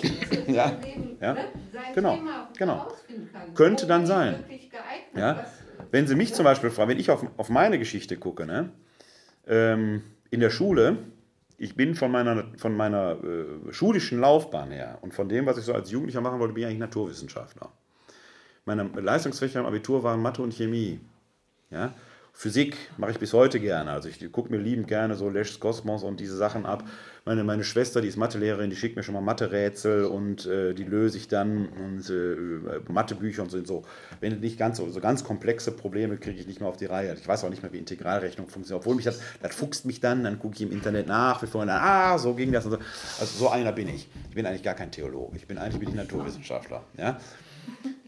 Dann bin ich Ja, aber, aber das, das, das hängt ja irgendwie zusammen. ja, natürlich. Ist- Ja, klar. Vor Das allen können wir Dingen. jetzt auch an dis- diskutieren. Nein, nein, nein, nein, der braucht man gar nicht diskutieren. Natürlich hängt das zusammen, weil Ja, ja. die äh, äh, Naturwissenschaften mir die entscheidende Frage Ursache-Wirkung irgendwann nicht mehr beantworten konnten. Und dann bin ich aus dem Physiker, um das mal bei der Physik festzumachen, bin ich zu einem Metaphysiker geworden. Ne? Logik, Mathematik, ich bin einer von den Theologen, die total logisch denken. Und ich kann mit so Frommkram nicht so viel anfangen, weil dazu gefühlt, ich bin halt ein Kopfmensch. Hier stehe ich zu. Ich will es aber keinem nehmen. Verstehen Sie mich bitte nicht falsch an der Stelle. Ja? Sofort. Ich glaube, ja? ergänzt. Ja, ne? Und so, Ja. Deutsch, Fremdsprachen. Ist ja gar nicht so mein Ding. Als Theologe muss ich sprechen mittlerweile fünf Sprachen oder was, ne? Arabisch, Lateinisch, Hebräisch, Altgriechisch und so weiter. Wie, wie komme ich auf so eine Quatsch, sowas zu lernen? Ist eigentlich gar nicht mein Ding. Habe ich aber gemacht. Deutsch, meine Deutscharbeiten waren, ich bin jetzt nicht so schlecht gewesen, aber nicht gut. Aber mein Deutschlehrer hätte jetzt nicht gesagt, dass ich mal ein großer Autor oder sowas werde. Ich muss in meinem Job permanent Texte schreiben. Und offenkundig sind die nicht so schlecht. Also hat da etwas in mir geschlummert, was mein Deutschlehrer noch nicht entdeckt hat, was aber durch den Weg, den ich in meinem Leben, also durch die Lebensgeschichte, die ich angefangen habe zu schreiben, indem ich mal irgendwann entschieden habe, ich studiere Theologie, ist da etwas in meinem Leben offenbar geworden. Da ist etwas, ein Schatz gewesen, der sich so gehoben hat, den ich als Schüler nie erkannt hätte. Und mit dem ich jetzt, aber ich weiß aber jetzt, dass das da ist und kann damit arbeiten. Dann bin ich, weil ich halt ein Arbeiterkind bin, Selbstbewusstsein war nicht so, glaubt mir heute kein Mensch mehr, wenn ich das so erzähle. Ne? Also als Schüler war ich nicht, ich war total schüchtern. Mädchen ansprechen, no go. War nicht nur pubertär, sondern ich war auch mit 15 noch 1,56 Meter groß. Sieht man mir jetzt nicht mehr so an. Ja, ganz schmal, war immer der Letzte beim 3000 Meter Lauf. Hinter mir kam nur der Klassendicke, der kam hinter mir ins Ziel. Also es ist alles so mit, äh, also diese ganzen Sachen sind so etwas, äh, deswegen kann ich vielleicht auch reden. Ne, weil ich das kompensieren musste. Das war auf dieser, ne, Mädchen fanden halt den, der als Erster ins Ziel kam, toll. Und den musste ich jetzt halt totquatschen. Ne? Deswegen, vielleicht, Also das sind so Dinge, die, die, da merken Sie aber, die interagieren miteinander. Und da passiert was in dem menschlichen Leben. Und da hat sich etwas gebildet. Heute interessiert sich niemand mehr für den, der als erster beim 3000 Meter Lauf durchs Ziel gekommen ist. Interessiert heute keinen Menschen mehr. Die ganzen Siegerurkunden, die damals Bundespräsidenten verliehen haben, die sind in irgendwelchen, ach, interessiert keinen Menschen mehr. Aber das, was ich damals in der Situation gelernt habe, kann ich heute in meinem Beruf und in anderen Dingen erarbeiten. Das sage ich im Nachhinein. Ob das jetzt Fügung Gottes ist? Vielleicht. Auf jeden Fall würde ich sagen, habe ich dadurch etwas entdeckt und da ist ein, in meinem Leben etwas deutlich geworden, mit dem ich arbeiten kann. Ich glaube, dass das, dieses Erlebnis, was Sie gerade von dem Mann erzählt haben, scheint mir so etwas Ähnliches zu sein, was für den Mann erstmal ganz traumatisch ist, weil es natürlich mit negativen Begleiterscheinungen verbunden ist. Aber ich sagen würde, wenn man diesen Mann vielleicht begleiten könnte, sagen würde, die haben dich nicht ohne Grund angerufen. Und zwar, da haben die nicht angerufen, um dir eine Last aufzulegen. Die spürst du jetzt, ja. Aber das war mit Sicherheit nicht die Motivation dieser Menschen, die dich da ins Vertrauen gezogen haben. Die haben dich angerufen, weil etwas in dir ist, was es möglich gemacht hat, in dieser existenziell schwierigen Situation dich und keinen anderen zu kontaktieren. Das ist dann ein Wert, der natürlich unter ganz negativen Rahmenbedingungen vielleicht offenbar wird. Aber das kann dann vielleicht sogar eine Hilfe sein, damit entsprechend umzugehen. Und so glaube ich, dass wir das, ob ich das jetzt Berufung nenne oder Plan Gottes, wenn mein Leben an einer bestimmten Stelle vielleicht irgendwo anders, wenn ich da anders abgebogen wäre, hätte ich vielleicht was anderes entdeckt. Ich weiß es nicht. Es ist in meinem, ich habe nur diese eine Möglichkeit und damit ich, bin ich halt umgegangen. Und ich glaube, dass das in unser aller Leben letzten Endes so ist. Und da darf man die eigenen Dinge die man so hat, gar nicht gering schätzen. Ne? Also ich sage zum Beispiel dann, ähm, ich habe, wenn ich an meine Kindheit denke, denke, ich esse bis heute gerne Erbsen. Wenn ich in die Küche meiner Großmutter väterlicherseits gegangen bin, dann habe ich einen Geruch von Erbsen in der Nase. Ich weiß nicht, wie die die gemacht hat. Ich kriege die nicht hin. Aber das ist ein Teil meiner Kindheit. Ich mag Erbsen immer noch. Aber die Perfektion, mit der meine Großmutter, die, ich weiß nicht, was die da dran geht, ich weiß es einfach nicht. Aber die hat doch offenkundig eine Berufung zum Erbsenkochen. Nein, was ich damit, was ich damit sagen will, ist, wir dürfen das nicht immer so hoch aufhängen. Ja? Dieses Erlebnis schlummert in meinem Leben so vor sich hin. Ich bin mittlerweile über 50 aber in bestimmten Situationen entsteht da noch ein, eine Situation des Urvertrauens, die so ein bisschen Heimat gibt, so ein bisschen Halt gibt. Die Oma, die ist schon seit 30 Jahren tot, die ist gar nicht mehr da. Ich könnte die gar nicht mehr fragen. Aber die hat durch das Erbsenkochen irgendetwas in mein Leben eingepflanzt, was mir heute manchmal hilft. Das hört sich jetzt total bekloppt an vielleicht, aber Sie alle kennen solche ähnlichen Situationen. Ja? Wo ich sage, das darf man doch nicht gering schätzen. Also jetzt Beruf von ihm und nur als den ganz großen Plan, das ganz große, das vollzieht sich sehr, sehr viel im Kleinen, sehr, sehr viel im Kleinen. Sie kennen die Geschichte von Maria und Martha, ja, im Lukasevangelium. Ja? Jesus kehrt da in Bethanien bei diesen beiden Schwestern ein. Die Martha brassert da in der Küche rum. Maria sitzt zu Füßen Jesu, hört ihm aufmerksam zu. Ne? Und die Martha beschwert sich und sagt: Hör mal, sagt er doch mal, die soll mir helfen. Und dann sagt Jesus, wir haben immer im Ohr, Maria, lass sie, Maria hat den besseren Teil der Welt. Die neue Einheitsübersetzung übersetzt Gott sei Dank richtig. Sie sagt, Maria hat einen guten Teil der Welt. Einen guten Teil, nicht den besseren, einen guten Teil. Was viele nicht wissen, ist, dass es eine zweite Maria Martha und Geschichte gibt. Die steht im Johannesevangelium. Das ist die Heilung des Lazarus. Das ist der Bruder von Maria und Martha. Und äh, Martha ist es, die zu Jesus schickt. Und deshalb gesagt, dein Freund Lazarus, unser Bruder, ist gestorben. Wenn einer helfen kann, dann du. Die Maria sieht Jesus kommen und ist völlig verheult, kann nicht, weint, trauert, nix. Und die Martha geht auf Jesus zu und sagt, gut, dass du da bist. Ich glaube daran, dass du helfen kannst. Glaubst du das? Ja, ich glaube. Und dann geht Jesus hin, ist jetzt ein bisschen verkürzt erzählt, aber äh, geht dahin. Da sind die Rollen vertauscht. Ne? Bei der Maria-Martha-Geschichte wird immer so getan, Maria, kontemplativ, dem Herrn zuhören, das Herz öffnen, Besinnung. Ne? Und das andere ist nicht so wichtig. Ja, die hat einen guten Teil der Welt für sich, weil sie noch lernen muss. Und wie lernbedürftig sie ist, zeigt sich daran, dass sie trotz des Ganzen zu Füßen des Herrn sitzen. In der entscheidenden Situation, in der es darauf ankommt, den Glauben nicht hat. Die Martha hat ihn, die steht nämlich mit beiden Beinen im Leben und die sieht ganz nüchtern, dieser Jesus ist, ich will noch nicht sagen, dass sie sagt, er ist der Sohn Gottes, aber sie spürt, er hat eine Kraft, eine Macht in sich, der ist in der Lage, das Außergewöhnliche zu schaffen. Deswegen braucht er nicht zu Füßen sitzen. Die findet Gott zwischen den Kochtöpfen. Die hat eine innere Gelassenheit gefunden. In der, in der Alltäglichkeit, der Normalität des Alltags ist die in sich völlig ruhend. Die hat da schon etwas gefunden, was die Maria noch gar nicht hat. Das ist das, was ich meine. Berufen zu sein, ist für den einen oder die andere vielleicht etwas total Außergewöhnliches. Und solche Menschen gibt es. Mahatma Gandhi, Martin Luther King, vielleicht sogar, bei der bin ich mir noch nicht so ganz sicher, Greta Thunberg wird die Geschichte entscheiden. Ich bin da noch nicht so ganz sicher, ob man, wie man das sehen kann. Werden wir in 20 Jahren, wenn wir darüber urteilen können.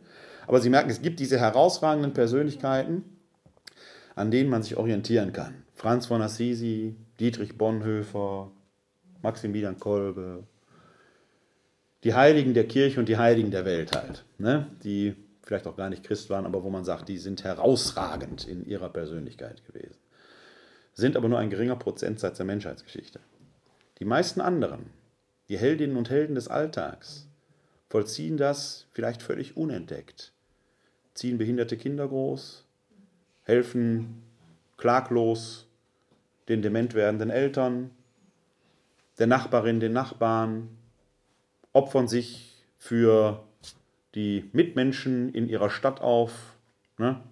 Finde ich hier in Wuppertal faszinierend. Ich habe schon in vielen Städten gelebt. Hier in Wuppertal finde ich nach wie vor faszinierend. Die ist manchmal etwas überschwänglich und ungeordneter, aber immerhin mit Engagement und großem, großer Wert vorhandene bürgerschaftlicher Engagement. Manche sind namentlich wieder sehr bekannt. Viele sind. Bitte? Äh, das gibt's da. Aber ich habe noch in keiner Stadt, in der ich gelebt habe. Ich habe in Essen gelebt, in Bochum, in Witten, in München, in Bonn, in Wermelskirchen. Ich habe in, in keiner, das gibt es ja, aber in keiner Stadt wie in Wuppertal habe ich eine solche Weise des bürgerschaftlichen Engagements vorgefunden wie in dieser Stadt. Das finde ich an dieser Stadt, ist eine der faszinierenden Geschichten hier in dieser Stadt.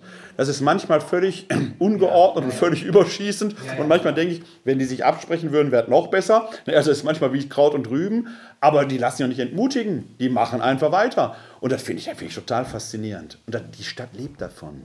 Ja, ja die Stadt selber kann es ja auch Genau, das ist, ein, das, ist ein, das ist ein Drama, die, die könnten, wenn sie wollten. Ich glaube, dass das. Aber deswegen ist gut, dass wir einen Kompensat haben. Ja? Das finde ich total faszinierend. Aber da gibt es so viele Heldinnen und Helden des Alltags, deren Namen niemand. Die, na doch, die Namen kennt man. Aber die, die jetzt nie in der Zeitung stehen oder sowas, aber die ganz viel da machen. Und da sage ich, das hat doch was mit Berufung zu tun und dass die jetzt die Stimme Gottes gehört haben. Aber die spüren in sich den Antrieb, wenn du es nicht machst, macht es kein anderer. Und genau das ist das. Und das ist vielleicht sogar noch fast wertvoller, als da irgendwo auf dem Sockel zu stehen und äh, I have a dream zu sagen. Ja, wichtig, dass er es gesagt hat, der Martin Luther King. Aber diesen Dream, den Traum, Wirklichkeit werden zu lassen. Mit den Mitteln, die man selbst hat und sei es nur das kleinste Mögliche, das es gibt, ist doch was Wunderbares. Ist doch was Wunderbares. Wenn ich, ich wohne im Dichterviertel, in der Vorwinkel, und je nachdem, wie ich zur Autobahn fahre, muss ich äh, Grotenbecker Straße und dann auf die Häseler Straße abbiegen, also Verlängerung vom Westring. Und da ist an einem Baum, so einem Straßenbaum, gibt es aber hier in anderen Stellen in Wuppertal auch, aber da sehe ich es immer, hat irgendjemand aus der Nachbarschaft da unten ein paar Stiefmütterchen hingepflanzt oder ein paar Blümchen. Das wird gepflegt wie so ein kleiner Vorgarten. Finde ich super. Finde ich total super. Da gibt es keinen Auftrag für, es gibt keiner, der bezahlt, aber da ist irgendjemand, der macht diesen kleinen da ist ein, so ein kleiner Fleck, der, das gibt es an ganz vielen Stellen in dieser Stadt so oder ähnlich oder anders, ja. Und das finde ich total toll. Ja?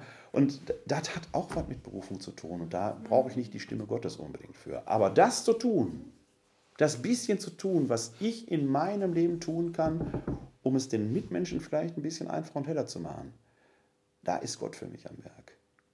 Durch diesen Menschen, da kommt keine Hand aus dem Himmel, aber das ist das, was ich Ihnen mitgeben würde, als vielleicht als Essenz des heutigen Abends.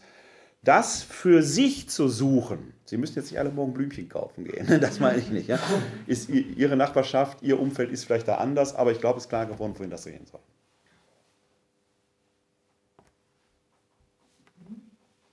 In diesem Sinne, aber wir, wir, Sie haben noch fünf Minuten, wir können noch.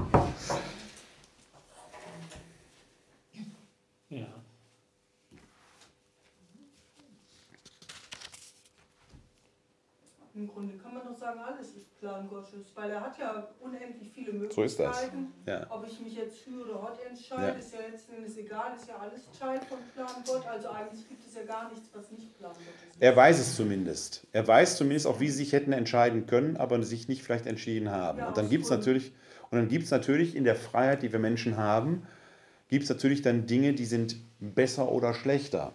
Weil sie natürlich kann ich mich entscheiden, mit dem Messer, das ich habe, einen Apfel zu schälen oder jemand anders in Bein zu stechen. Variante 1 wäre gut, Variante 2 ist objektiv natürlich nicht gut. Ich habe die Freiheit, Gott sieht aber beide. Gott kennt beide Optionen schon im Vorhinein, die ich tun könnte. Und vielleicht ist dann das, was wir Menschen Gewissen nennen, wird ein gläubiger Mensch, wie ich es bin, vielleicht als Stimme Gottes sogar interpretieren können, ne? dass man sagt, also Messer in Bein solltest du besser nicht tun. Ja? Aber da gibt es auch wieder Menschen, die haben diese Hemmschwelle nicht. Deswegen wäre ich da schon wieder vorsichtig an dieser Stelle. Ne? habe ich die Freiheit. Weil Messer im Bein, um mal dabei zu bleiben, der Mensch, der das tut, der weiß ja, wenn Ja. das denn weiß, wenn er es nicht weiß, ist Ja. ohnehin. Dann, wär's, dann, dann ist er nicht schuldfähig. Wenn er es weiß Ja. und er sagt, eigentlich will ich ja nicht böse sein. Aber in dem Moment kann er, aus welchen Gründen auch immer, kann Ja. er nicht anders. Er ist getrieben Ja, das- da- da kommt- da kommt natürlich aber- er. Ja, Er könnte, hat es aber noch nicht getan. Das ist schon freier Wille, aber das, das hat was damit zu tun. Da haben wir jetzt noch gar nicht drüber gesprochen, was nochmal ein ganz eigenes Phänomen ist. Vereinfacht, das ist noch viel komplexer, als ich das sage. Aber vereinfacht ist das so, wir Menschen entspannen unser Verhalten, auch im Alltag, immer zwischen zwei Triebsituationen. Die eine Triebsituation ist der Selbsterhaltungstrieb. Wir wollen überleben, ist ein Überlebensverständnis. Und der andere Trieb ist der Altruismus. Wir Menschen sind soziale Wesen, wir wollen die anderen beschützen, die uns, uns zugesellt sind, die Familie oder was.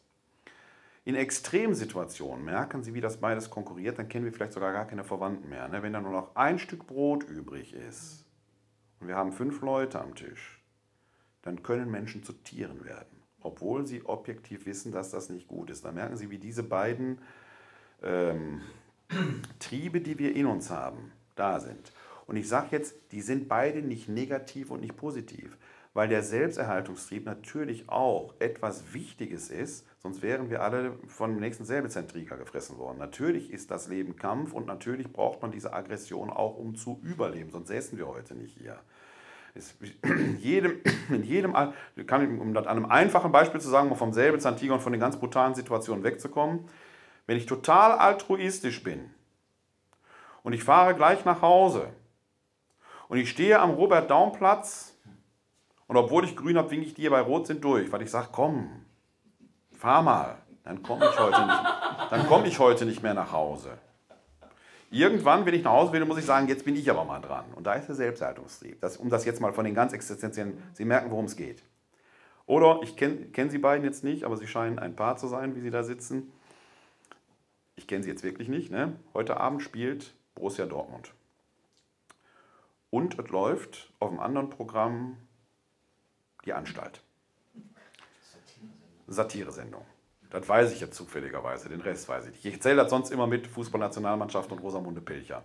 Wobei die Frau die Nationalmannschaft mag und der Mann Rosamunde Pilcher. Die haben nur einen Fernseher. Die haben nur einen Fernseher, einen einzigen. Einen einzigen Fernseher. Und der Mann, weil er seine Frau liebt, sagt ihr, komm Erna, guck du Fußball. Ich verzichte auf die Rosamunde. Freut die Erna sich. Woche später, guck du Fußball. Ich verzichte auf meine Rosamunde. Der ist total altruistisch, der liebt die Frau über alles. In der dritten Woche sagt, ich kann diese Männer mit den 22 Männern da mit dem Ball, ich kann das nicht mehr sehen. Ich kann immer dasselbe, immer Tor, Tor, Tor. Ich will mal Rosa. Und dann platzt ihm der Kragen. Jetzt ist jetzt plötzlich der Selbsterhaltungstrieb ganz weit im Vordergrund. Wenn das nicht austariert wird, dann wird das schwierig. Und wenn einer nur altruistisch ist, dann mag der zwar nach außen heilig scheinen, ja, aber es kann total nach hinten losgehen. Ich kenne diese Leute, auch von Ehrenamtlichen, die sagen danach halben Jahr, jetzt muss ich mal an mich denken. Selbsterhaltungstrieb. Zack, da ist er wieder. Und es ist völlig, auch völlig, völlig berechtigt im Übrigen. Es ist nichts Schlimmes dabei. Ja. Und zwischen diesen beiden Dingen läuft das ab. Jetzt kommt das Messerbeispiel. Wenn diese Dinge nicht in der Waage sind und wenn der Selbsterhaltungstrieb den ethisch, moralisch für diesen Menschen quasi das Wichtige ist und der Altruismus kommt, der hat was, was ich nicht habe, das will ich haben. Es gehört ihm zwar, ich weiß auch, ich weiß, das ist verboten, aber ich will es haben. Und wenn ich mir das Messer für ins Bein jagen muss, dann jage ich es ihm halt ins Bein. Dann ist die Aggression ganz weit im Vorne das Ganze. Das ist natürlich pathologisch, das ist mir schon klar. Aber es passiert. Und dann haben wir. Geschichte. Es hat ja eine Geschichte, es hat einen Werdegang. Und wenn einer in dem Moment, Ja. in, dem, in dem Moment, in der Situation so handelt, wie er denn handelt, Ja. mit der Geschichte, die er genau hatte, Deswegen ist er ja, deswegen ist er dann ja auch, deswegen ist er dann auch verantwortlich, zur, zur Rate zu ziehen, wenn das bewusst gemeint ist. Es gibt dann aber auch wieder die Situationen, die sind affektiv. Ja? Also normalerweise weiß ich, die Tötung eines Menschen ist moralisch verwerflich. Ja? Ich werde also meine Aggression zum Schutz des Lebens zurück, ich werde vielleicht die Flucht antreten oder wie auch immer, um den anderen zu Jetzt kann es aber zu Situationen kommen, wenn juristische Notwehr, wo ich zum eigenen Überleben den anderen trotzdem diesen Schaden zufüge. Wertet, weil es eine affektive Handlung war, das Gericht aber möglicherweise als Notwehrhandlung. Trotzdem habe ich dem anderen Menschen gerade sein Leben genommen und muss damit jetzt meinerseits klarkommen. Ich kann das mir sagen, ich bin moralisch davon. Ist alles richtig und trotzdem habe ich einen Fakt in meinem Leben. Sie merken, das sind diese beiden Punkte in unserem Leben, die im Kleinen Gleich, wenn ich mich ins Auto setze, Auto ist ganz gefährlich, Selbsterhaltungstrieb im Auto, gerade bei SUV-Fahrern, ganz, ganz, ganz, ganz schwierig. ne? Scherz. Ich weiß, SUV-Fahrer vor. Nein, nicht, dass ich mich hier im Kopf und Kragen. Nein, das war ein Scherz. Nein, aber das, auch im Auto müssen Sie mal beobachten. Zivilisierte Bürgerinnen und Bürger, mit denen Sie ganz gerne Bier trinken gehen, verlieren im Auto oft die Kontenance. Da haben Sie eine, da haben Sie eine Panzerung um sich herum. Ja, sie haben auch keinen Kontakt zu den anderen Mitfahrern, die sehen sie ja gar nicht, sie können gar nicht mit denen kommunizieren. Ich, ich, ich fahre hier, ist meine Straße, da ist der Selbsterhaltungstrieb ganz weit im Vordergrund. Der Altruismus wird im Auto offenkundig. Wenn sie aussteigen, geht das komischerweise wieder. Noch interessanter, sie fahren mit dem Rad und steigen danach ins Auto. Als Radfahrer finden sie die Autofahrer total doof. Und als Autofahrer?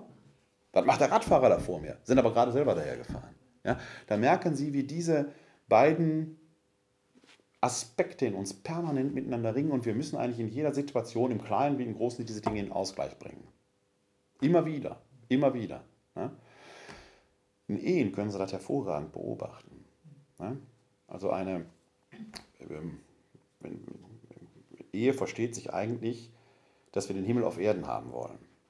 Der Selbsterhaltungstrieb sagt, du sollst mir den Himmel auf Erden machen. Der Altruismus sagt, was muss ich tun, damit du den Himmel auf Erden hast? Ja? So heilig kann kein Mensch sein. Das geht nicht, obwohl das der Anspruch ist. Ja? Jetzt kennen wir aber solche Ehesysteme, wo ist jetzt völlig egal, ob Mann oder Frau, das gibt es beides. Der oder die eine ist dominant, ist oben und der oder die andere ist unten. Macht immer das, was der, die Partnerin sagt. Das ist ein komplementäres Verhältnis. Sie sind äußerst stabil. Die sind total stabil, aber total krankmachend. Wenn es da zu einem Ausbruch kommt, dann, Endet es tödlich. ja, so weit würde ich jetzt nicht gehen, aber dann ist immer massiv. Ist immer massiv. Jetzt könnten wir uns ja vorstellen, beide sind auf einer Augenhöhe, symmetrisch, gleichberechtigt. Wer geht denn zuerst ins Badezimmer? Rosamunde Pilcher, die Nationalmannschaft. Das funktioniert nicht. Eine gesunde Beziehung changiert permanent. Da ist der eine mal oben, dann die andere, dann ist wieder gleichberechtigt. Diese, das ist wie eine Waage, wo Selbsterhaltungstrieb und Altruismus immer wieder in Ausgleich kommen. Das ist eine gesunde Beziehung, die auch sehr lange halten kann, weil jeder gibt und nimmt. Man denkt immer, wenn beide auf einer Ebene sind, müsste er gleich sein. Das ist erstens stinke langweilig. Ich habe gesagt, sie würden sich nie streiten. Das wäre doch furchtbar. Keine Spannung. Das ist, wie, das ist wie ein Musikstück in reinem C-Dur. Da werden sie wahnsinnig. Noch nicht mal ein Quadvorhalt. Also so ein bisschen Dissonanz macht doch die Sache erst würzig, wenn sie in der Lage sind, dieses Changieren zu beherrschen. Und das muss man mit berücksichtigen, glaube ich. Das ist natürlich in den ganz Extremfällen, haben Sie völlig recht. Wenn ich das weiß und das bewusst übernehme, bewusst die Aggression setze, mache ich mich strafbar. Übernehme ich moralische Schuld. Klar. Das beantwortet meine Frage nicht. War ja wirklich, wenn ein Mensch in einer Situation genauso denkt und handelt mit den Erfahrungen, die er gemacht hat, mit der Lebensgeschichte, die er hat. Und er, er würde, wenn ich davon ausgehe, jeder Mensch möchte im Grunde Gutes. Ja, da bin ich schon vorsichtig. An der Stelle bin ich schon vorsichtig. Und Also auch wenn er nicht Gutes möchte, hat, hat auch das eine Geschichte, dass er so denkt, wie er denkt. Ja, aber auch da, nee, da bin ich, da bin ich vorsichtig, weil ich sagte, ich kann aus einer Geschichte, das ist eben Teil der menschlichen Freiheit, dass ich sage, bisher ist mein Leben missgelaufen, nicht, deswegen kann ich mir jetzt nicht einfach nehmen, was ich will. Auch da gibt es diese und jene Entscheidung. Es ist schon eine bewusste Entscheidung, die jemand dann setzt und sagt, ich habe das Messer eben hier und ich steche den jetzt ab. Ich bedrohe nicht nur, sondern ich steche jetzt zu. Das ist schon, das ist schon eine bewusste Entscheidung. Und die kann ich nicht einfach auf einer Lebensgeschichte begründen, denn alle anderen wären vielleicht, oder viele anderen wären in derselben Situation mit derselben Lebensgeschichte an dieser Stelle gesagt, ich will es jetzt nicht noch schlimmer machen. Das wäre ja auch eine Option. Das heißt, er setzt für sich eine Entscheidung, weil er haben will. Er will Recht haben, er will der Stärkere sein, er will den anderen am Boden sehen, er will sich etwas aneignen, was dieser andere vielleicht hat. Und da gewinnt der Selbsterhaltungstrieb, der ist ganz weit im Vordergrund an dieser Stelle. Und das ist mitunter, wenn jemand einen Raubüberfall oder etwas begeht, eine bewusste Handlung, eine bewusste Handlung, die ja auch strafrechtlich dann entsprechend gewertet wird. Was anderes ist es aber, wenn es eine affektive Handlung ist, da wäge ich ja nicht mehr ab. In, in der affektive Handlung kann ich nicht moralisch bewerten, weil da letzten Endes nur Reflexe, Instinkte noch wirken, ne? die ich so unter, ohne weiteres gar nicht. Darüber reden wir jetzt nicht. Wir reden über eine bewusste Entscheidung. Wenn dieser Mensch äh, nicht Herr seiner Sinne ist, weil er alkoholisiert ist, Drogenrausch oder vielleicht einfach mental defektiv ist, dann ist er aber auch nicht schuldfähig. Dann trifft er diese Abwägung auch nicht. Dann ist es aber ein, ein, ein Teil seiner, seiner Persönlichkeit, die halt so ist, wie er ist. Da könnte man höchstens die Frage stellen, wie hätte man ihn davor, das ist aber dann schon wieder eine Frage des Altruismus anderer Menschen, wie hätte man ihn davor, ihn und andere davor bewahren können, in diese Situation zu kommen. Da sind genau diese klassischen Fragen, die wir in Angesicht von Halle, von dem Ereignis in Halle ja jetzt auch stellen, die wir im Angesicht von, wie hieß der, äh, Anis Amri oder wie hieß der, der Breitscheidplatz in. Berlin. man sagt, die standen schon unter Beobachtung, die waren auf dem Schirm und man hat trotzdem nichts gemacht oder sie gewähren lassen. Ja? Das heißt, man hätte solche Menschen, die offenkundig eine bestimmte Disposition in einem Wahn oder wie auch immer, da finden diese Entscheidungen also nicht mehr statt, hätte man eigentlich eingreifen müssen. Ist aber wieder eine ganz schwierige Entscheidung für den Staat, weil wo ist die Linie, wo man eingreifen muss? Wo zieht man die? Wo zieht man solche Leute bewusst aus dem Verkehr und nimmt ihnen die Freiheit? Da sagen dann auch Innenminister, wir werden mit einem gewissen Grundrisiko in dieser Gesellschaft leben müssen, wenn wir nicht selber für uns Gefahr laufen wollen. Es könnte ja sein, man sagt, der Kleine schwingt ja immer so provokante Reden, den müssen wir mal aus dem Verkehr ziehen. Ja, wo, wo, wo wird diese Grenze dann gezogen? Wo ist die dann? Ne? Das ist, man, Sie merken, hundertprozentige Sicherheit ist nur zu dem Preis eines hundertprozentigen Verlustes der Freiheit zu erlangen. Da, da muss man schon wieder, ne? Selbsterhaltungstrieb, Sicherheit, Altruismus, Freiheit. Und wie changieren wir das jetzt aus? Kriegen wir nicht hin ohne ein grundlegendes Restrisiko, mit dem wir leben müssen. Plan Gottes, ne? Im Rahmen der unendlichen Möglichkeiten. Ist das, Gott kennt das, Gott kennt das. Und die Verheißung etwa auch der Johannes-Offenbarung ist, es wird zu einem guten Ende bei Gott kommen. Gott wird das alles in sich aufnehmen. Das kann man jetzt als Vertröstung aufs Jenseits bezeichnen. Damit würde man aber auch der Offenbarung des Johannes dahingehend Unrecht tun, dass der Johannes, wie auch Christus selber sagt, ihr, die ihr meinen Namen tragt, Christen, völlig unabhängig von der Konfession, ihr sollt daran mitwirken, dass das Reich Gottes hier schon Wirklichkeit wird. Also gerade keine Vertröstung auf Jenseits. Es ist an uns, den Tätern, soweit es, das hört sich jetzt so groß an, in den Arm zu fallen, an diesen Dingen aufmerksam zu sein, mitzuarbeiten, den Schwachen zu helfen und so weiter und so weiter. Und da kann sich keiner dann letzten Endes an dieser Stelle von freisprechen. Das wäre der Auftrag, den wir, wenn wir seinen Namen tragen, egal ob evangelisch, katholisch, freikirchlich, orthodox, anglikanisch, völlig wurscht, an dieser Stelle wäre das der Auftrag, den wir haben. Geh in die Welt und tu Gutes. So ist das. Der Mensch tut es aber nicht. Der ist böse angelegt. Ja, da sehe ich anders. Der, Amri, ja, Ja, na, na, der, der, bei dem Amri, der glaube ich, der ist, der ist ich, ich kenne diesen, ich der- kenne den Der hat seine Religion wollte er eben. irgendwie Ja, aber der, ist ja nicht, aber der ist ja nicht böse angelegt gewesen. Ich weiß nicht, wie er als Kind war. Auf jeden Fall ist er, ist er, ist er, hat er sich radikalisiert. Ich werde oft nachgefragt, ist der Mensch gut oder böse? Da kann ich nur sagen, in der, Ein im, Baby war ja sicher gut. Nee, auch das würde ich nicht sagen. Es ist beides in ihm angelegt. Der Mensch hat die Offenheit zum Guten und zum Bösen. Er hat, es ist beides da. Und was in seinem Leben oder was er aus seinem Leben macht, Richtig. ist letzten Endes dann ein Teil seiner Verantwortung. Das ist er noch nicht als Kind und als Jugendlicher, da hat man diese Freiheit noch nicht. Aber spätestens, wenn er erwachsen ist, das ist das, was ich sage, ne? ich kann eine beschissene Kindheit haben und kann mich als Erwachsener selbstmitleidig darauf berufen, das war alles so schlimm, jetzt nehme ich mir einfach, was mir zusteht. Oder ich kann sagen, meine Kindheit war nicht optimal, die war vielleicht sogar beschissen und schlecht und gerade deshalb will ich es besser machen.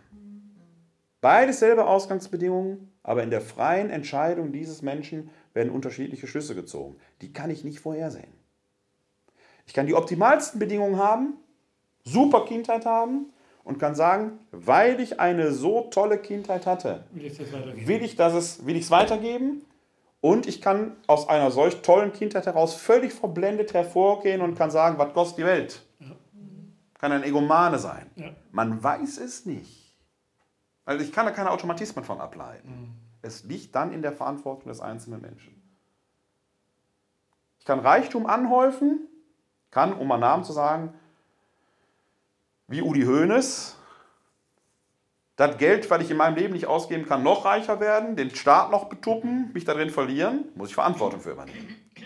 Oder ich kann, wie manches in den USA machen, sagen, ich bin so stinkereich, ich kann das Geld im Leben nicht ausgeben, deshalb gebe ich die Hälfte meines Vermögens für soziale Projekte. Sind die immer noch so stinkereich, dass sie mit der restlichen Hälfte die immer noch nicht ausgeben können? Auch das könnte man machen.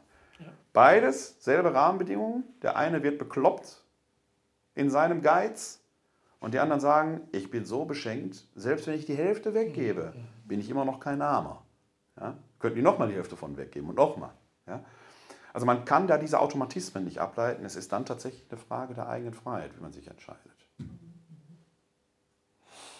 Ent- des, des Rahmens, den man so sieht. Ich meine, vor, vor 30, 40 Jahren hat auch noch niemand gesehen, dass, äh, wenn wir auf so einem hohen Lebensstandard äh, Ja. leben, Ja. dass wir dann massive Umweltprobleme bekommen. Ja, also ich habe schon, also prinzipiell würde ich Ihnen sagen, wir Menschen sind vielleicht in der Lage, fünf Jahre vorauszudenken, wenn überhaupt. Auch das wird schon schwierig. Ich weiß nicht, was in einem Jahr sein wird. Ne? Aber an dem Punkt bin ich persönlich ein bisschen anderer Meinung, weil ich kann mich erinnern, dass ich als naturwissenschaftlicher begabter junger Mann äh, Ende der 70er Jahre, da muss ich so 14, 15 gewesen sein, Ja, ja. haben wir schon Club of Rome Ja, und so weiter, 1975. Ich hab Ne? Ja, stehen, Also man konnte es damals, man konnte es damals schon ahnen. Und ich, ich sage aber auch, und das ist ein bisschen was, wo ich den Fridays for Future Leuten, die grundsätzlich meine Sympathie haben, aber auch sage, es ist ja nicht so, als wenn wir noch nichts gemacht hätten. Unsere, wir, wir haben heute viel mehr Autos auf den Straßen als in den 70ern. Trotzdem haben wir weniger Schadstoffbelastung als in den 70ern. Also da ist schon viel passiert. Es ist noch, wir sind noch nicht fertig. Da kann- brauchen wir gar nicht drüber reden. Ne? Ja, wir hatten, wir hatten das Waldsterben mit dem sauren Regen. Jetzt haben wir Filteranlagen da eingebaut. Auch das, da- also wir schaffen teilweise neue Probleme. Wir sind nicht fertig damit. Aber ist klar. Ozonloch ist klar, an einer anderen Stelle tauchen aber neue Probleme auf. Also ich, ich sage nicht, dass es gut ist, verstehen Sie mich nicht falsch. Ja? Aber es ist nicht so, dass man die Hände nur in den Schoß gelegt hätte. Ich sage zum Beispiel auch das ähm, E-Auto. gilt ja als die Lösung für alle Probleme. Na, ich sag, der, der, der Theologe würde es, da haben wir glaube ich schon mal drüber diskutiert, wir beide, der Theologe wird das Erbsünde nennen. Ja, das E-Auto macht die Luft hier besser, aber unser Auspuff steht hinten in Garzweiler. Oder ich habe überall, ich muss Wälder roden, um meine Spargelstangen da, also um die Windräder reinzustellen. Ich habe ein Problem, wie transportiere ich den Strom? Oder ich muss Flächen, wenn ich Sonnenenergie nutze, muss ich Flächen mehr oder weniger versiegeln, wo ich die Sonnenkollektoren drauf. Ich schaffe neue Probleme dadurch. Also da, wo ich ein Problem löse, taucht ein anderes auf. Äh, weswegen ich persönlich diese Brennstoffzellenlösung charmanter Ja. fände, die aber auch natürlich jetzt nicht lupenrein sauber ist. Ne? Da habe ich einen anderen Energieverlust, auch das muss ich wieder Strom erzeugen und so weiter und so weiter. Das müssen wir uns klar machen, dass wir nicht, wir, wir Menschen können in dem Sinne nicht klimaneutral leben. Wir können nur gucken, dass wir die Umwelt nicht so zerstören, dass wir unsere Lebensgrundlage leiden. Und da muss man sehr klug, sehr schlau agieren. Und was wir, glaube ich, auch lernen müssen, das ist etwas, da, das, ich weiß, manchmal muss ich darüber lachen, da ist aber ein gewisser Zynismus dabei. Wenn Sie mal auf, so, einen- auf den Globus gucken, dann ist Deutschland so ein kleiner Flecken da oben. Und es ist natürlich klar, dass an unseren Außengrenzen macht CO2 total halt. Ne? Also was die Franzosen machen und Polen und Russland und Schweden und was so um uns herum ist, ne? das, das ist eine globale Frage. Wir sind Ne? nur Das 1,7 ist- Prozent. Das, deswegen, ich finde die Argumentation nicht ganz verkehrt zu sagen, deswegen müssen Nein, wir nein, trotzdem wir müssen vielleicht, müssen wir vielleicht vorangehen als Beispielgeber. Also das ist keine Entschuldigung, nichts zu tun. gelesen, die bauen ja jede Woche noch ein Ja. Ja. Kohlekraftwerk, Die Ja. haben aber trotzdem pro Kopf immer noch den halben CO2 Ja. pro Kopf. Genau, ja. Ne? Deswegen Aber, ist das so genau. aus unserer Sicht zu sagen, macht jetzt nicht die Fehler, die wir machen. Ja, Und werden die sich aber auch nicht so weiter an, aber es ist- sagen, seid ihr denn bekloppt? Wir wollen doch nur einen Bruchteil von eurem Wohlstand. Aber wir wollen unseren Wohlstand behalten, so nach dem Motto. Ne? Ja, also, aber man merkt daran, das ist ein, dass ich glaube, dass das, wenn wir in 500 Jahren leben könnten und würden zurückschauen, dann wird das vielleicht sogar die Krise gewesen sein, an der entweder ein dritter Weltkrieg sich entzündet hat, was Gott verhüten möge, oder es wird die Initialzündung gewesen sein, wo die Menschheit sich neu gedacht hat zu einem auch Völker, also ganz, das ist wieder Selbsterhaltungstrieb, Dings, das bleibt, ne?